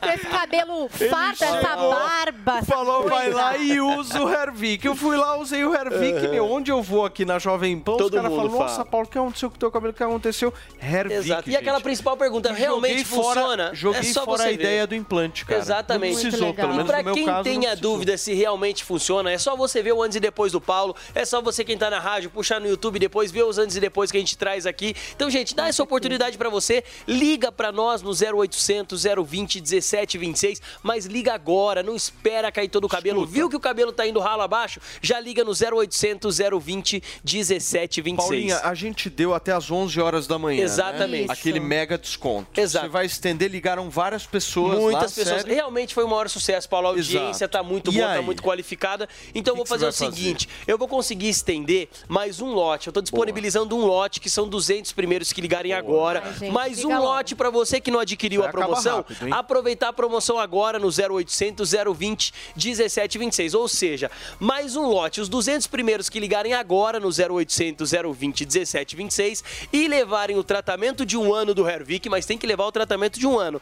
Vai garantir os dois brindes da Paulinha, que é o complemento, é o combo Pois capilar, é, né, gente, já Paulinha? virou uma linha completa com ampola pra você fazer ali no final de semana, dar um boost no tratamento e o shampoo cheio de princípios ativos vai preparar o seu couro cabeludo para receber o produto. Sim. Já começa aí, ó, a evolução Boa. de Hervik, é uma linha premium pra Então, você. gente, vocês têm mais ou menos uns 4, 5 minutinhos. Eu acho que os 200 primeiros 200 dá- acaba rápido, dá tem que ligar é agora. rápido, 0800 gente, liga 020 agora. 1726, o menor valor já anunciado, mais os brindes da Paulinha Brindes. Exatamente. Obrigado, Andrade. Tamo junto. gente, eu vou para um rápido intervalo comercial e na volta a gente vai falar muito sobre Copa do Mundo, hein? Não sai daí.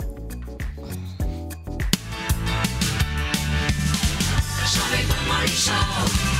Black Friday Caixa. Do dia 21 a 25 de novembro, você investe em LCI da Caixa com até 100% do CDI e liquidez em 90 dias. E tem mais! Faça suas compras com o cartão de crédito Caixa participante da Black Friday e ganhe 5 pontos para cada dólar gasto. E você ainda pode receber cashback de até 500 reais nas compras com o cartão de crédito virtual. Saiba mais em caixa.gov.br barra Black Friday. Black Friday Caixa. Oportunidades incríveis para investir. Vantagens imperdíveis para comprar. Começou, tá valendo. Black 100, a maior promoção do ano já começou nas lojas 100. É a sua chance. As lojas 100 já derrubaram os preços para você comprar mais fácil ainda e ser feliz agora, porque a Black 100 já está acontecendo em todas as lojas 100. Com ofertas espetaculares, preços e planos impressionantes. A Black 100 já começou. Não deixe para a última hora. Black 100. Aproveite agora nas lojas 100. Você ouve a melhor rádio. Jovem Pan. This is number one. A melhor música.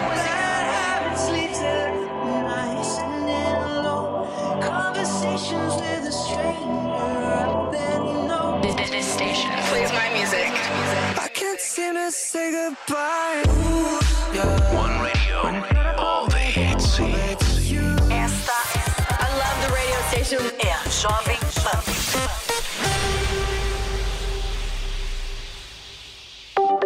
Você já sabe como assistir a Jovem Pan News direto na sua TV?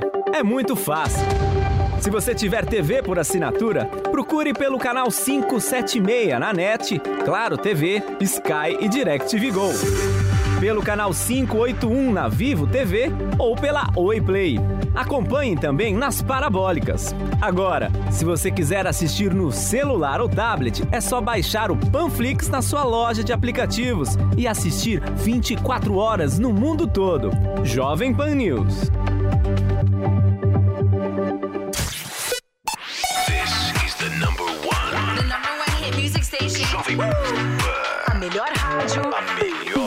Música. My music. My station. Joe Corey e David Guetta.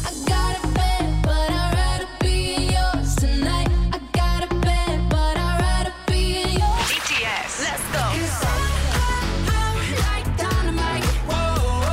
Basket Wolf. What you know about rolling down in the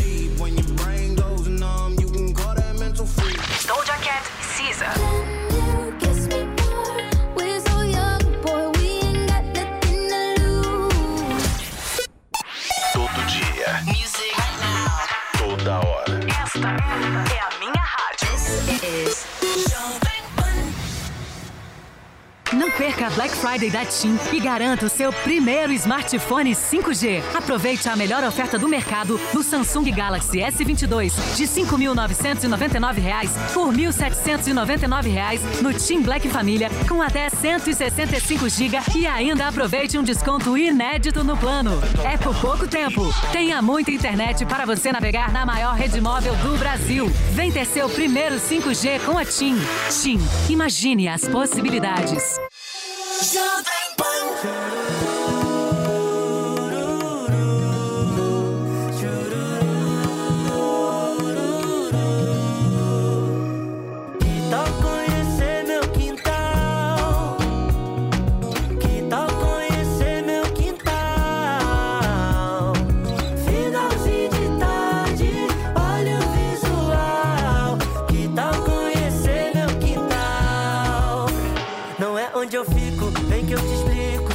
ideias que me identifico. Agradecer cada amanhecer, mas ninguém, só você faz de mim um ser rico. Separa um tempo daqui pra sempre no meu coração, sem fronteira, só entre. É pra ser livre, solta as correntes, só relaxar que o resto é com a gente. Pena que o tempo voa.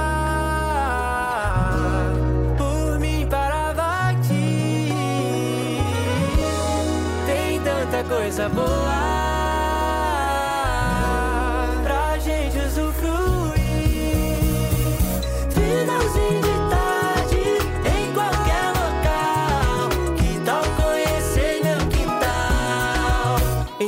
corre pro abraço, leve descasso pra longe da selva de concreto e aço. Se tu quiser um carinho eu te faço, é nós da mesma batida e compasso. Só nos amasso, só nos amando e cair da noite vai se aproximando. Pena que o tempo voa. Por mim parava aqui. Tem tanta coisa boa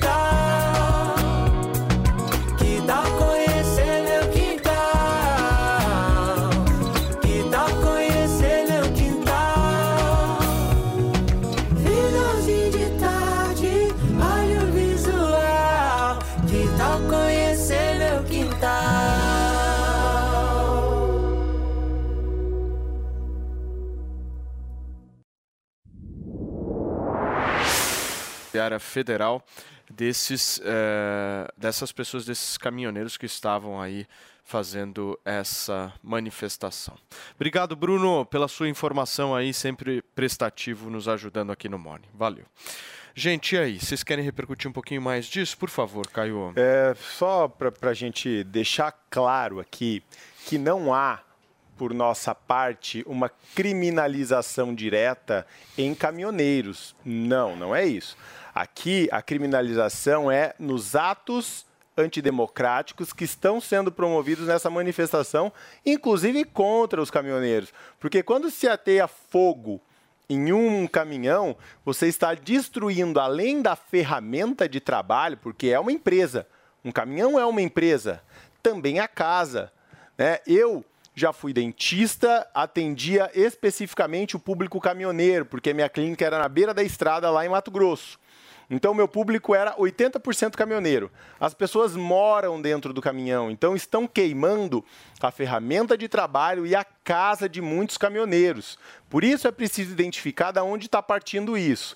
O problema é, como não há uma centralização, não há uma liderança nesses, nessas manifestações, também não há um porta-voz para vir a público e dizer: olha, nós estamos sendo vítimas, ou então, olha, nós estamos queimando porque achamos que isso é, vai resolver. Ó, essa imagem especificamente mostra um caminhão sendo atacado. Né? Essa imagem é muito clara, ela mostra um caminhão sendo atacado por esses é, ou manifestantes ou infiltrados, não sabemos dizer, e sendo ateado fogo neste exato momento é, que a imagem mostra. Então. Ô, é, Caio, mas eu acho que nesse caso específico, é, provavelmente esse caminhão que esteja pegando fogo aí não seja um caminhão próprio, né? Com certeza deve ser um caminhão terceirizado. Não né? tem Que a- como saber. Não, Paulo. sim, não tem como saber, mas pensando do ponto de vista lógico, é aquilo que você falou. Ninguém queimaria o seu próprio, a sua própria empresa. né? Perfeito. Mas poderia queimar a empresa do outro. Isso poderia. É, mas aí não seria um pouco também é, contra o próprio movimento? Porque se é um movimento que está lutando junto, peraí, agora nós vamos começar a implodir o movimento por dentro? Então Mas eu queimo num- você, num você me queima, o que vira Num isso? movimento grande, por muitas vezes você tem divisões internas, certo? Mas não é o que aparenta, Paulo, de jeito nenhum. E como aparenta você uma mesmo falou. união. Ah, né? Tanto que não tem um líder. assim. Ó, sabe, sabe como que eu vejo Eu uma vejo união? muito caminhoneiro insatisfeito com essa situação, muito caminhoneiro. Ó, como, como, como que eu vejo uma união aqui? Nós não temos, claro, nós, enquanto imprensa, enquanto sociedade, enquanto mídia, não temos, claro, uma liderança. Não há essa liderança na manifestação. Então, se essa manifestação está em diversos pontos do país, em diversos estados, eh, enfim, em diversos locais, há, no mínimo, um consenso para que elas aconteçam. Então, eu não vejo tanta desunião a ponto de um começar a queimar o caminhão do outro. Né? Que eu acho que isso, sim, é, um- é uma atitude terrorista e radical. Porque já vimos, dentro de- dessas desavenças, né, um caminhoneiro querendo passar, ele estacando pedra, quebrando a vidraça de um caminhão. Beleza. Agora, queimar... Um Mas caminhão, Paulo, representa... não é dele, entendeu? É isso que eu Mas é isso falando. que eu digo, assim, ó. propriedade não é dele, isso- ele vai lá e pode Para um queimar. caminhoneiro, Paulo, o caminhão é a coisa, uma das coisas mais importantes que tem na vida dele. Então, o caminhoneiro trata aquilo com um apreço muito grande. Então, acho que queimar um caminhão seria o, o ultra-radicalismo de Mas uma rixa interna. Eu entendo, mas que é alguém pouco você provável. concorda comigo que alguém queimou. Essas imagens aqui a gente não Perfeito, tá... Alguém perfeito. queimou. Perfeito. É. Por isso que eu digo, como não há uma Alguém liderança, É, como não há uma liderança, é difícil Alguém nós aqui com esse pensamento. passarmos uma informação, porque ninguém deles vem passar uma informação. Né? Então, quem está nesses protestos, tenta comunicar com a imprensa local, tenta dizer o que está acontecendo, né? para que nós aqui, quando formos interpretar essas imagens, não façamos também nenhum tipo de, de informação contraditória ou ilação ao movimento. Pediu, Zoe, por favor. Hum, Já me, me perdi já. Faz, é, enfim, é, tá me ouvindo aí? Sim, a gente está te ouvindo. Zoe, será que você não queria falar sobre essa questão de. O, a- o momento Ah, que já você quis aqui, entrar? Mas tudo bem. É, não, é só para a gente tomar cuidado, Paulo Matias, é, para a gente não entrar na narrativa que a imprensa está entrando, que a imprensa está fazendo questão de noticiar, que são manifestações golpistas. Temos que tomar muito cuidado com isso, porque até agora nada foi confirmado, a gente não pode afirmar que é, os próprios caminho- caminhoneiros estão colocando fogo aí nos caminhões. Pode ser sim que tenham pessoas mais revoltadas que outras, e sabemos que é, extremismo existe dos dois lados, mas a gente tem que tomar cuidado para não entrar nessa narrativa aí que a grande imprensa já entrou, que faz questão de, em todas as manchetes, se é, referir aí às manifestações e até a paralisação aí dos caminhoneiros como golpistas. Temos que tomar muito cuidado, porque aqui os golpistas são outros. Aqui os golpistas são os que perseguem veículos de comunicação que apenas faz o quê? Colocar duas pessoas para debater, o contraponto. Temos que tomar cuidado porque os golpistas não são os que estão pedindo liberdade. Os golpistas são os que perseguem jornalista, os que mandam calar quem discorda deles, os que taxam de criminosos pessoas que apenas estão questionando. Esses sim são os verdadeiros golpistas. Não são os caminhoneiros, não são as pessoas que estão acampadas aqui em Brasília, que estão lá no Ibirapuera, em São Paulo. Esses não são os golpistas. Então a gente tem que tomar muito cuidado, temos que repreender sim vandalismo, mas temos que esperar as investigações para a gente não acusar aqui sem provas. Muito bem. Filipão, você quer falar mais alguma coisa para a gente fechar? Não, vamos para a próxima. Podemos, Caio? Podemos finalizar? Não, só, só quero falar o artigo 1 da Constituição. Todo poder emana do povo, seja por representante eleito ou pelo próprio povo. Então, o que a gente enxerga em manifestações né, é o povo se manifestando porque não vê nos eleitos o representante que eles gostariam, principalmente para manter, para manutenção do Estado democrático de direito do nosso país. Então, muito cuidado em criminalizar quem está nas manifestações, porque é o povo e todo o poder emana de quem está lá. Olha só, gente, bora apostar nesse Mundial. Vai de bob.com. Nesta quinta-feira tem Brasil em campo e a seleção brasileira na Copa do Mundo contra a Sérvia joga às quatro da tarde e o jogo tá prometendo, viu? E no vai de bob.com você curte toda a emoção desse jogaço com uma mega promoção. Aposte no número exato de gols do jogo Brasil e Sérvia e caso você acerte, ganhe 200% do valor apostado em bônus. Você pode ganhar até 500 reais. A promoção começa dia 23 e está de pé até o dia 24, antes da bola rolar. Então confere os termos e condições e bora aproveitar esse presentaço. Você já pensou em assistir as transmissões dos Jogos do Brasil em um super evento? Então se liga nos festivais do vaidebob.com que vão rolar em Angra dos Reis e também em Florianópolis.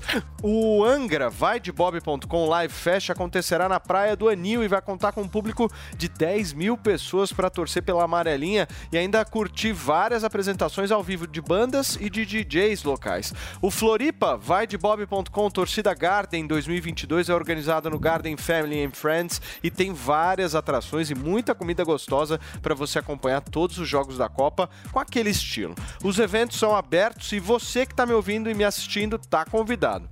Você quer dar os seus lances nessa Copa do Mundo? Então acesse agora mesmo vaidebob.com e faça já as suas apostas. Na dúvida, Paulinha Carvalho. Vai de Bob que você ainda pode fazer uma graninha. Vamos falar um pouquinho da PEC, gente, de transição. A promessa é que o texto final fique pronto ainda hoje. Nós vamos saber mais detalhes com a Paula Lobão. O senador Randolfo Rodrigues, aliado do presidente eleito Lula e também integrante da equipe de transição, disse que a equipe do governo eleito está avançando nas negociações e que a PEC que vai permitir ao novo governo furar o teto de gastos fica pronta no máximo até esta terça-feira. O que o governo eleito quer é gastar fora do teto cerca de 200 bilhões de reais ao ano e que isso seja válido para os próximos quatro anos. Mas ainda há discussão tanto sobre o valor quanto sobre o prazo pode haver mudanças durante a tramitação. A redação dessa PEC está a cargo do senador Marcelo Castro, relator do orçamento. Concluído o texto, haverá uma reunião entre líderes de bancadas do Senado e o presidente da Casa, Rodrigo Pacheco. Antes de ser analisada pelo plenário do Senado, a PEC precisa passar pela CCJ, a Comissão de Constituição e Justiça. A PEC precisa ser aprovada pelo Congresso e promulgada até o dia 22 de dezembro, último dia antes do recesso de fim de ano do Congresso. Ou seja, toda a tramitação tem apenas cerca de um mês para ser concluída. prazo apertadíssimo. Se o governo eleito de Lula conseguir, será a segunda tramitação mais rápida desde 1988. A equipe de Lula quer aprovar a PEC na CCJ e no plenário do Senado no mesmo dia, se possível, ainda nesta semana. Na Câmara, pretende pular as comissões e juntar a PEC Fura-Teto com uma outra PEC que já está pronta para votação no plenário. E assim, pular etapas que economizam tempo. De Brasília, Paula Lobão.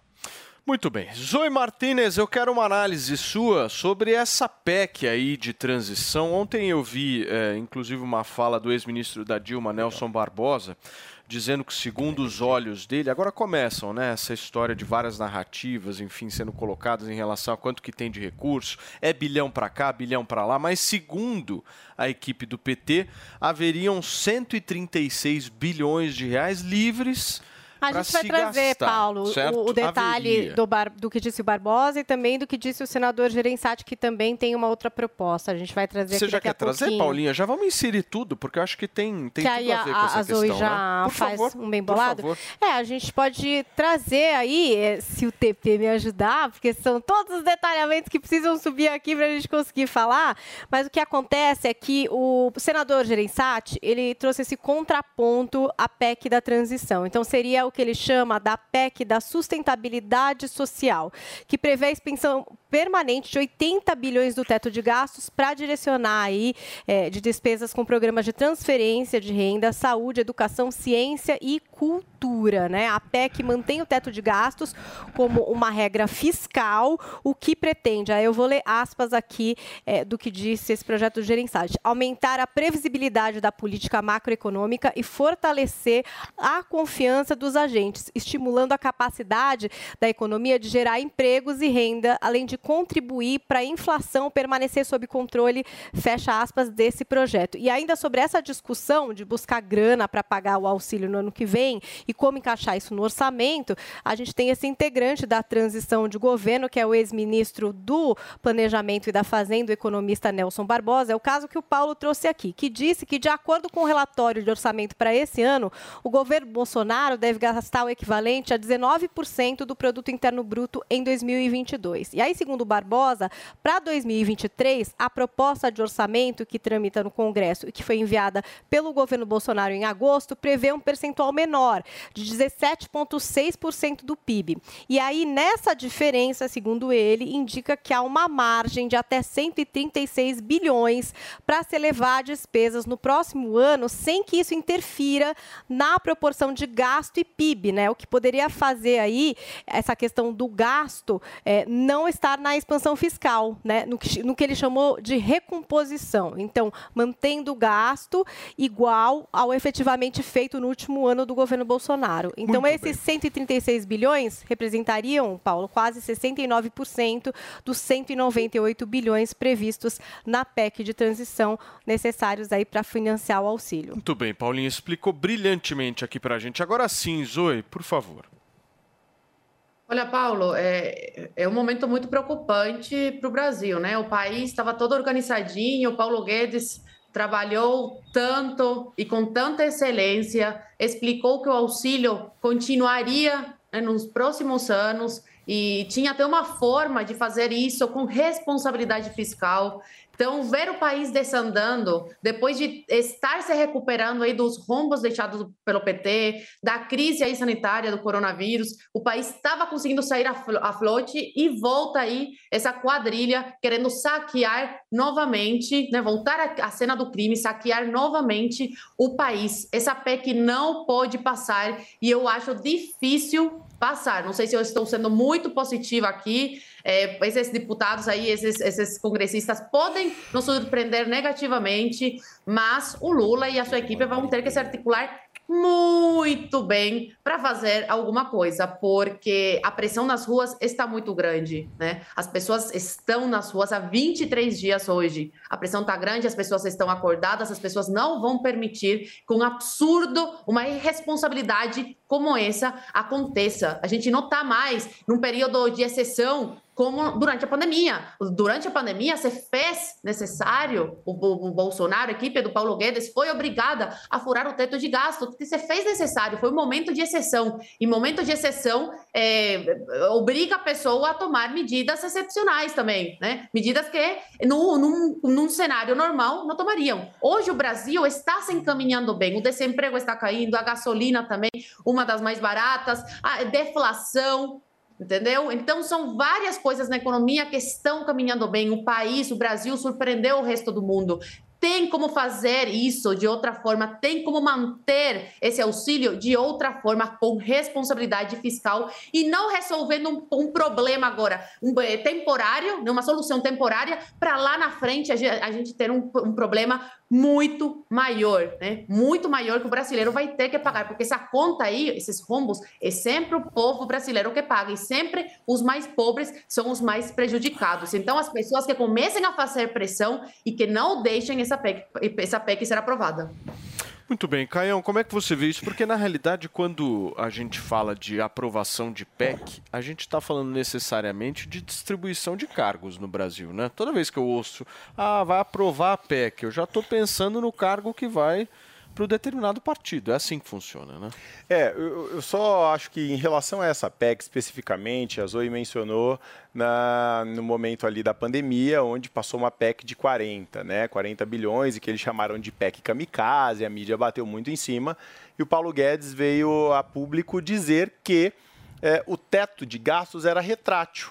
Então, em um determinado momento, quando necessário, abriria o teto, né, como foi feito, é, em um momento também de contas públicas é, com previsão de fechamento no positivo, como vamos fechar esse ano, né? Então, era um outro momento. Agora, o que essa proposta dessa PEC quer fazer não é um teto retrátil, é arrebentar o teto, é transformar num, num conversível fixo. Né, sem teto de jeito nenhum, que é uma âncora que segura para que o país não gaste mais do que se ganha. Especificamente agora, como mencionado a Zoe, nós não estamos naquele período de pandemia e nem naquele pós-imediato de pandemia. Então, a justificativa para essa PEC não é de que a população está, de fato, necessitando de um dinheiro a mais, porque o dinheiro a mais foi dado quando transformou o auxílio de 300 em 600. Né? ou de, de 300 para 400, 400 para 600. O problema agora é cumprimento de promessa de campanha. Então é completamente diferente. E o senador Gereissati, é, quando ele traz esses números para cá, a gente enxerga que só o número corrigido pela inflação já abriria uma pela inflação dos últimos 12 meses, já abriria uma margem de 122 bilhões para o governo gastar mais. Então não há necessidade de aprovação dessa PEC. Isso vai trazer uma implicação muito ruim para o país. E agora, voltando à pauta anterior, eu preciso fazer uma correção. É, eu entrei no site da Câmara de Dirigentes Logistas de Sinop. É, na segunda-feira, dia 21 do 11, às 18h45, eles fizeram uma postagem né, que, que é o seguinte. É, cerca de 200 empresários se reúnem na Câmara de Dirigentes Logistas e decidem fechar o comércio por seis dias. Aí aqui tem a foto, todo mundo votando de mão erguida, então não houve uma pressão de movimentos de caminhoneiros ameaçando o comerciante para que ele fechasse o comércio, tá bom? É, o que houve foi uma reunião da Câmara de Dirigentes Logistas, onde todos os comerciantes decidiram quase que por unanimidade, o fechamento do seu comércio para aderir a esse protesto. Lembrando que Sinop é conhecida como a capital da, do Médio Norte de Mato Grosso. É uma cidade muito forte, com um potencial agronegócio gigantesco. Então, essas pessoas ali, por sua maior base, já apoiam um governo que não seja corrupto, que não, não fortaleça o movimento sem terra para invadir as suas propriedades e, portanto, assim, eles acabam aderindo a esses protestos que estão acontecendo agora de maneira autônoma e pacífica. Ninguém está sendo forçado a nada. Muito bem, gente, são 11 horas e 34 minutos. Começou, tá valendo. Black 100, a maior promoção do ano já começou nas lojas 100. É a sua chance. As lojas 100 já derrubaram os preços para você comprar mais fácil ainda e ser feliz agora. Porque a Black 100 já está acontecendo em todas as lojas 100.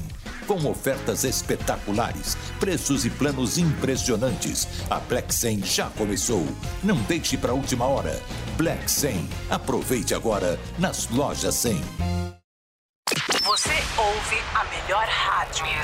This is my radio station, Jovem Pan.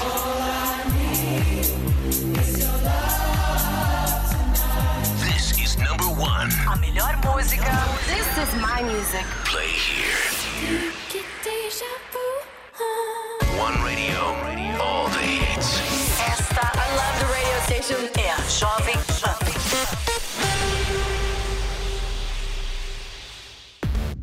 Quer ficar por dentro de todos os lances da seleção? Então vem pra Sky curtir a emoção do futebol e toda a diversão além dele, com uma programação cheia de esportes, notícias, filmes, séries, documentários, desenhos e muito mais. Tudo isso com planos que cabem no seu bolso a partir de R$ 59,90 por mês, com mais de 110 canais. Assine agora, ligue 3003-0220. Na dúvida, vai de Sky. This is the number A melhor rádio. A melhor música. My music. My station. Benny. Supernova. Harry Styles. Nathan Evans. Dua Lipa. Todo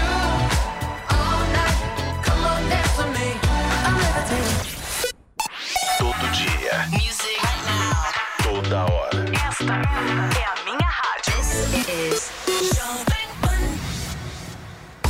Hum, final de ano chegando e sabe aquele sentimento de não ter cumprido todas as metas? A New Cursos vai te ajudar a realizar o que falta. Nesta Black Friday você terá mais de 20 cursos em nosso site com até 80% de desconto. É isso mesmo que você ouviu. Acesse www.newcursos.com.br niucursos.com.br e faça seu cadastro para garantir os descontos. É a New pensando no seu futuro.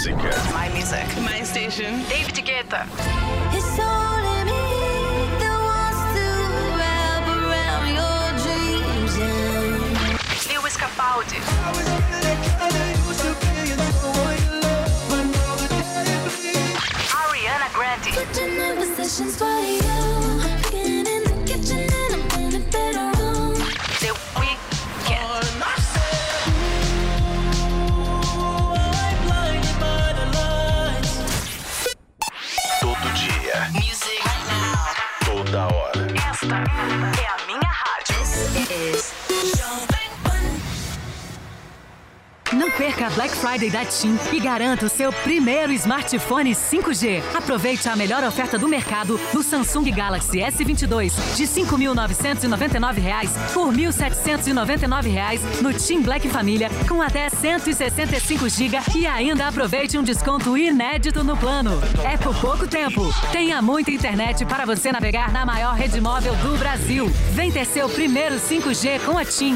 TIM, imagine as possibilidades. Você ouve a melhor rádio. Jovem Pan. This is number one. A melhor música. Play here.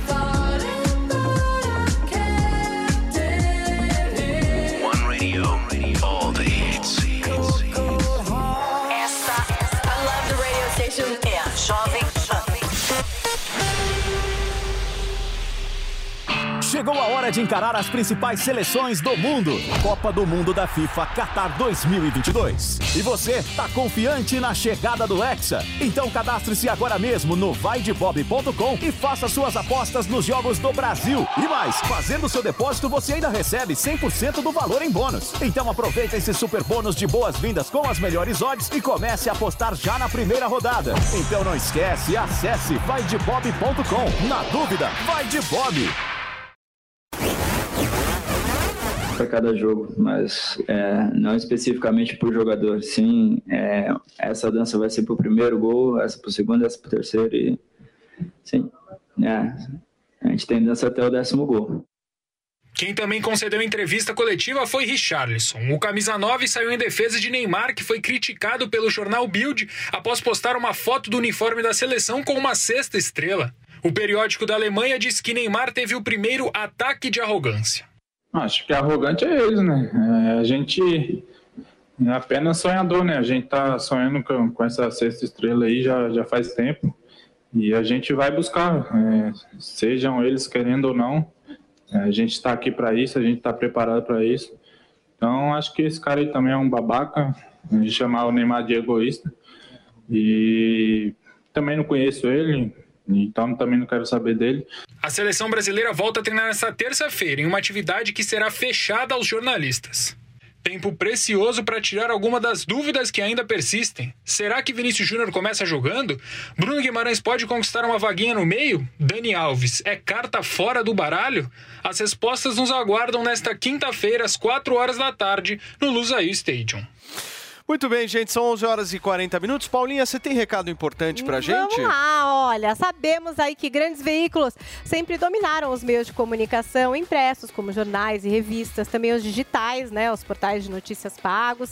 Mas vocês já repararam o grande crescimento das mídias digitais e que inclusive deu voz a novos players no setor de comunicação, Paulo? Paulinha, vou te falar uma coisa, isso é bem real. E tem uma prova, é que nessa semana o streaming da Brasil Paralelo, que a gente traz aqui pra vocês quase todos os dias, está chegando em quase meio milhão de assinantes. Só que com uma diferença pequena aí, sem um centavo de dinheiro público. É isso mesmo que você ouviu, dona Paula. Pois é, Paulo. E isso aconteceu porque eles trouxeram uma forma diferente, nova de informar, trazer entretenimento e também com contrapontos, né? Mostrando os dois lados da moeda.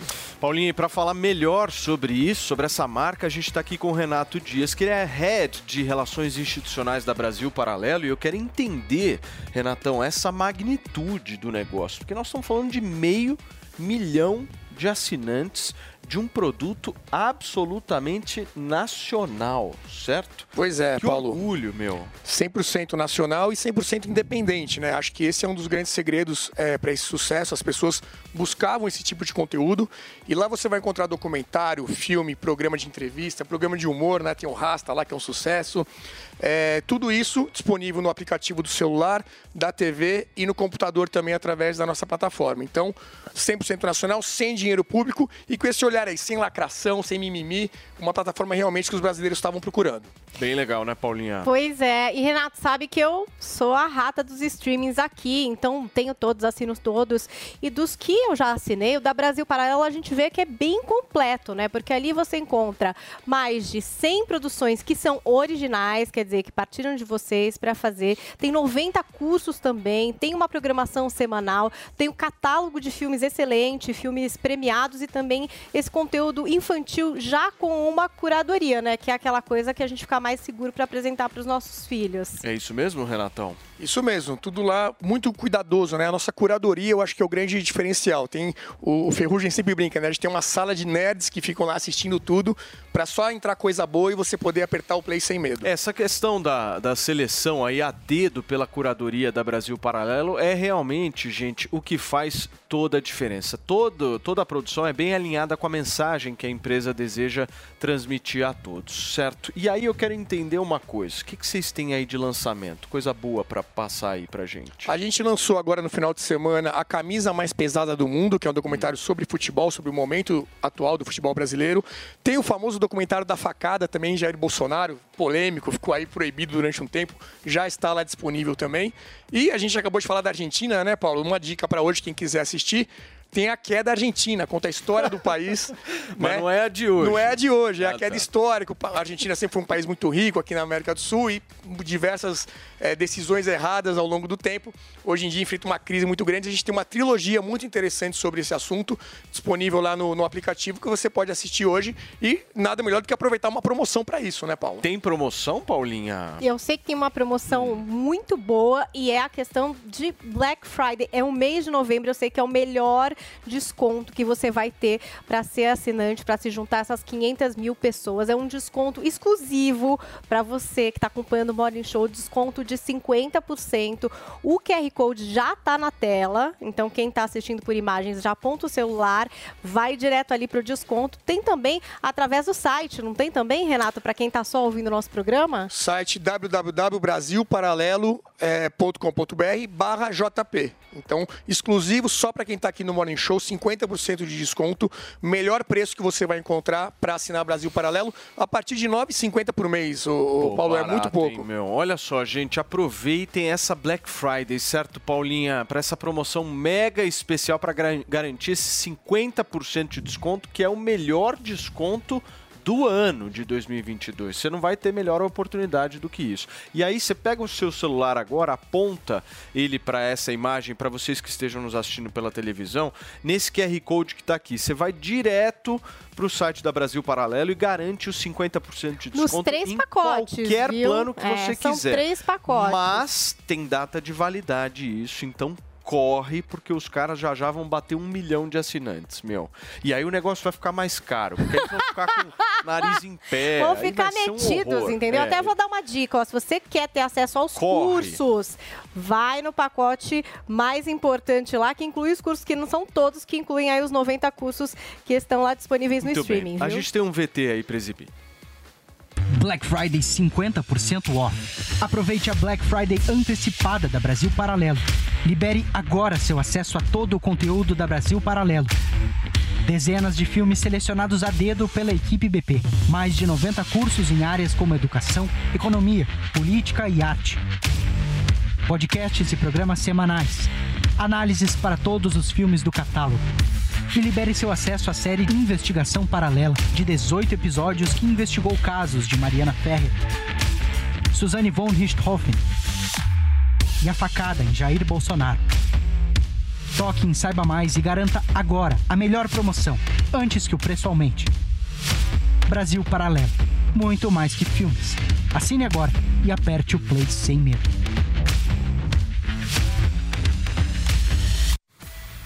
Paulinho, eu tava dando uma olhadinha aqui agora há pouco no seu Instagram, que inclusive vive repleto de dicas de séries e filmes, e eu recomendo para vocês que gostam, inclusive que querem mais dicas sobre isso, que sigam a Paula no Instagram, Instagram com arroba Paula Carvalho Jolie, Jolie com Y, e eu vi que você recomendou a série 1899, série da Netflix, dos mesmos criadores de Dark. Agora, além do sucesso que tá rolando, tem uma polêmica sobre essa série com uma autora brasileira, é isso mesmo? Nossa, Conta pra tá gente. dando um bafo isso daí, Paulo. Que série sensacional, Paulo. Olha, eu vi tudo esse final de semana. Eu Ei, ainda celular, tem gente ligando pra mim, que loucura. Já tá reclamando, mas olha, é assim, essa série eu assisti no final de semana. Meu, é uma série. ótima dica pra você que gosta de ficção científica. É uma produção muito misteriosa, mostra um grupo de pessoas que embarca num navio, são pessoas de diversas nacionalidades, estão indo ali rumo aos Estados Unidos. Acontece que no caminho eles encontram um outro navio misterioso que estava desaparecido há quatro meses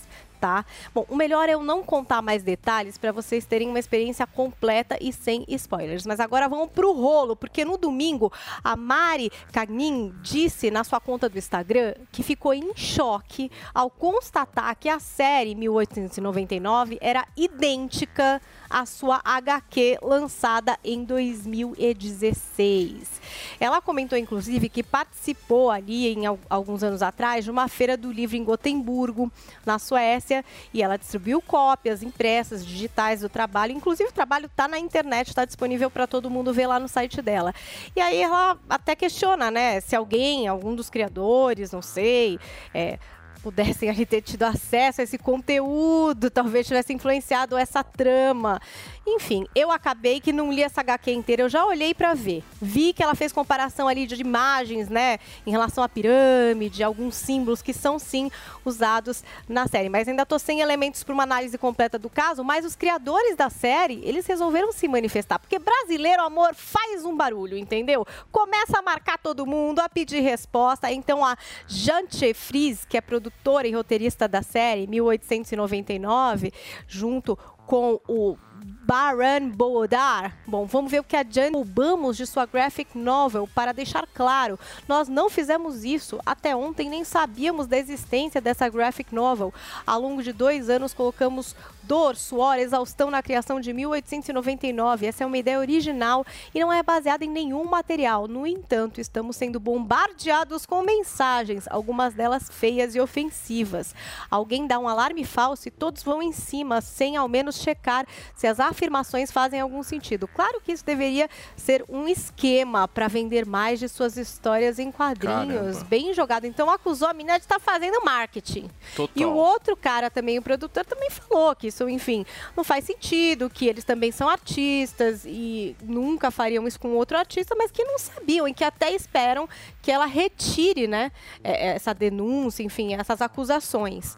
Mas pelo que eu vi lá no Twitter da Mari, ela parece que vai entrar aí com alguma Ação. coisa é, jurídica em relação ao que ela entende que possa ter sido um plágio da obra dela. Ô, Paulinha, eu super recomendo essa série pra quem tá nos acompanhando. Se vocês, por um acaso, gostaram também de Dark, é, É. uma série muito semelhante. É muito misteriosa. É muito misteriosa, envolve essa coisa da mudança de tempo e tal, do- dos desaparecimentos. Olha, essa série, negócio ela muito é, legal. ela E você me falou uma coisa, você- eu gosto. Meu, você quer assistir série e filme, dá uma olhada no que a Paula tá falando. E ela falou exatamente isso pra mim. Ela falou, Paulo, no começo é um pouco chato. Então, dá É. confiança pro negócio. E, era Exatamente. verdade. E ela tem um Falei, final meio- muito bacana. É muito surpreendente a explicação de todo o mistério. Mas no começo você fica um pouco perdido, né? É, Você fala, não tô entendendo começo, tipo, tava nada. meio chato, O que é. que tá acontecendo aqui? Primeiro episódio é meio assim maçante. Pois tipo, é, mas muita o informação. final é, é, assim, surpreendente. É. E é uma série muito misteriosa que tá fazendo, sim, muito sucesso. Se vocês assistirem, depois me contem o que é que vocês Muito acharam. Que eu legal. gosto é de bater papo também sobre as produções que vão saindo. Muito bem. Meu querido Felipe Campos, vamos voltar a falar de Copa, Arábia Saudita. é, olha Copa. Ai, meu Deus! Ô, Tepezão, ajuda o pai aqui, irmãozinho. É, o pai também precisa de também, ajuda. ó. É O que, que nós vamos desespero falar, se não anda o Uma das braçadeiras, né? Se virar aqui, eu acho que é melhor para eu. E aí, me ajuda Tá aí. muito- Vamos Nossa, falar deu um um rolo isso, não é, Não é, do Felipe? lance das braçadeiras, gente. Cadê? Eu que tá precisava- rolando Cadê aí? o TP ali, gente? Não tá vindo. Ó, mas as braçadeiras, Ah. Felipe, o que que a gente... A gente já tinha, antes do começo da Copa, Hum. alguns capitães de seleções europeias que disseram que iriam participar dos jogos usando a braçadeira com as cores da bandeira LGBTQIA+, né? Uhum. Aí, bom, tudo bem, eles iam. Aí começou a Copa. E foi aí que começou a dar problema, Felipe? Então, na verdade foi o seguinte, né? Você sabe que a, a FIFA, ela ameaçou punir os capitães da, da, da Copa, né? Da, que insistiram em apoiar as manifestações da causa LGBTQIA+, né? Através das braçadeiras, que eram aquelas que eles usam nos braços, né? Os capitães da Inglaterra e da Holanda ontem desistiram de usar as cores do arco-íris nos braços com medo de que a punição com cartão amarelo das, é, é, das sete equipes da Copa demonstraram a indignação com a decisão imposta pela entidade. Mas como ninguém é bobo, aceitaram bonitinho. O Catar proíbe relações homossexuais, como já é toda a polêmica que nós já sabemos, com apenas que é, com, a, com penas que poderiam até ser de morte. O país vem recebendo inúmeras críticas envolvendo direitos humanos de uso de trabalhadores imigrantes nas construções dos estádios. Pois é, eles ameaçaram com cartão amarelo. O capitão Caramba. que entrasse com aquela abraçadeira com as cores da, é, da bandeira LGBTQIA+, eles, eles receberiam um cartão É, ali- amarelo já no começo do jogo. E aí não os jogadores jeito, né, acabaram Fê? desistindo. Não, ali não tem Ali não jeito. tem liberdade de Não expressão. tem, não tem. Desculpa, Não foi tem. todo mundo reclamando que nem eu acho. O que, eu- o que eu não curto, pessoal, sabe o que, que é? É o seguinte: é, começam a fazer aquele monte de movimento, baixa ao Catar agora, sabe? Por que que foi? É isso que eu não entendo. Então não vá, eu acho que a melhor manifestação é você não ir. Ah, porque nós também temos o direito. O direito do quê? Se é regra do país, você vai lá fazer o quê? Você quer ser metralhado no meio da rua? Sabe? Fica Vai em lá na casa. Coreia do Norte, É né, mesmo. Felipe? Vai lá Eles se manifestaram de outra forma, né? Tudo bem, Eles assim, ajoelharam ok, em eu acho, eu acho e que você tal, quer, você quer manifestar, você quer mostrar, você quer fazer que você tá. Mas Sabe, lá é, É, lei. E Exato. nesse É lei, caso da abraçadeira, tinha né? um atalho aí, assim, Por de exemplo, se eu dizer, chegar em- não, a FIFA que fornece, Se a lei na minha é casa for é uniforme, não pode proibido entrar com roupa na minha casa. Proibido entrar com roupa. Quem chegar pelado pode entrar. Quem que se quiser com roupa fica do lado de fora. Sabe onde é que eu acho que esses Entendeu? manifestantes deveriam ir? Eu acho que eles deveriam ir na sede da FIFA. Porque o problema tá lá. Na decisão É de ter lógico, mas a escolhido o FIFA- país. Quem né? escolheu fazer uma Copa dessa num lugar desse, com essas, com esse, com esse ambiente? Um país entendeu? minúsculo, Um país minúsculo. não tem representatividade no Zero futebol. representatividade. Não é de uma cultura Homofóbico. ocidental, homofóbico pra Diversa. caramba. Né, não pode beber no estádio. Então tem vários pontos que, para receber culturas diferentes, são pontos que pegam muito forte, né? Então, imagina um, um LGBT, um gay tá andando lá, né? Pega na mão do seu parceiro ou da sua parceira e vai preso. Olha o perigo que isso Não, e é. até com pena de morte. Sim, então olha o perigo que isso é. Realmente, eu acho que o Paulo foi incisivo em dizer problema é a manifestação teria que ser na FIFA, né? Por ter permitido a escolha de um local como esse para sediar um, um- um encontro de Você viu culturas. ontem a matéria da cerveja? É tudo sem álcool. Turma, deixa eu só dar hora. Aqui são 11 horas e 55 minutos. E o Morning Show de hoje vai ficando por aqui. E a programação da PAN continua, porque agora tem Pânico na melhor rádio do Brasil. Tchau. Você ouviu Jovem Pan Morning Show. Oferecimento Loja e 100. Flex 100 é a melhor, é sensacional, é nas lojas 100. Vai lá, Brasil!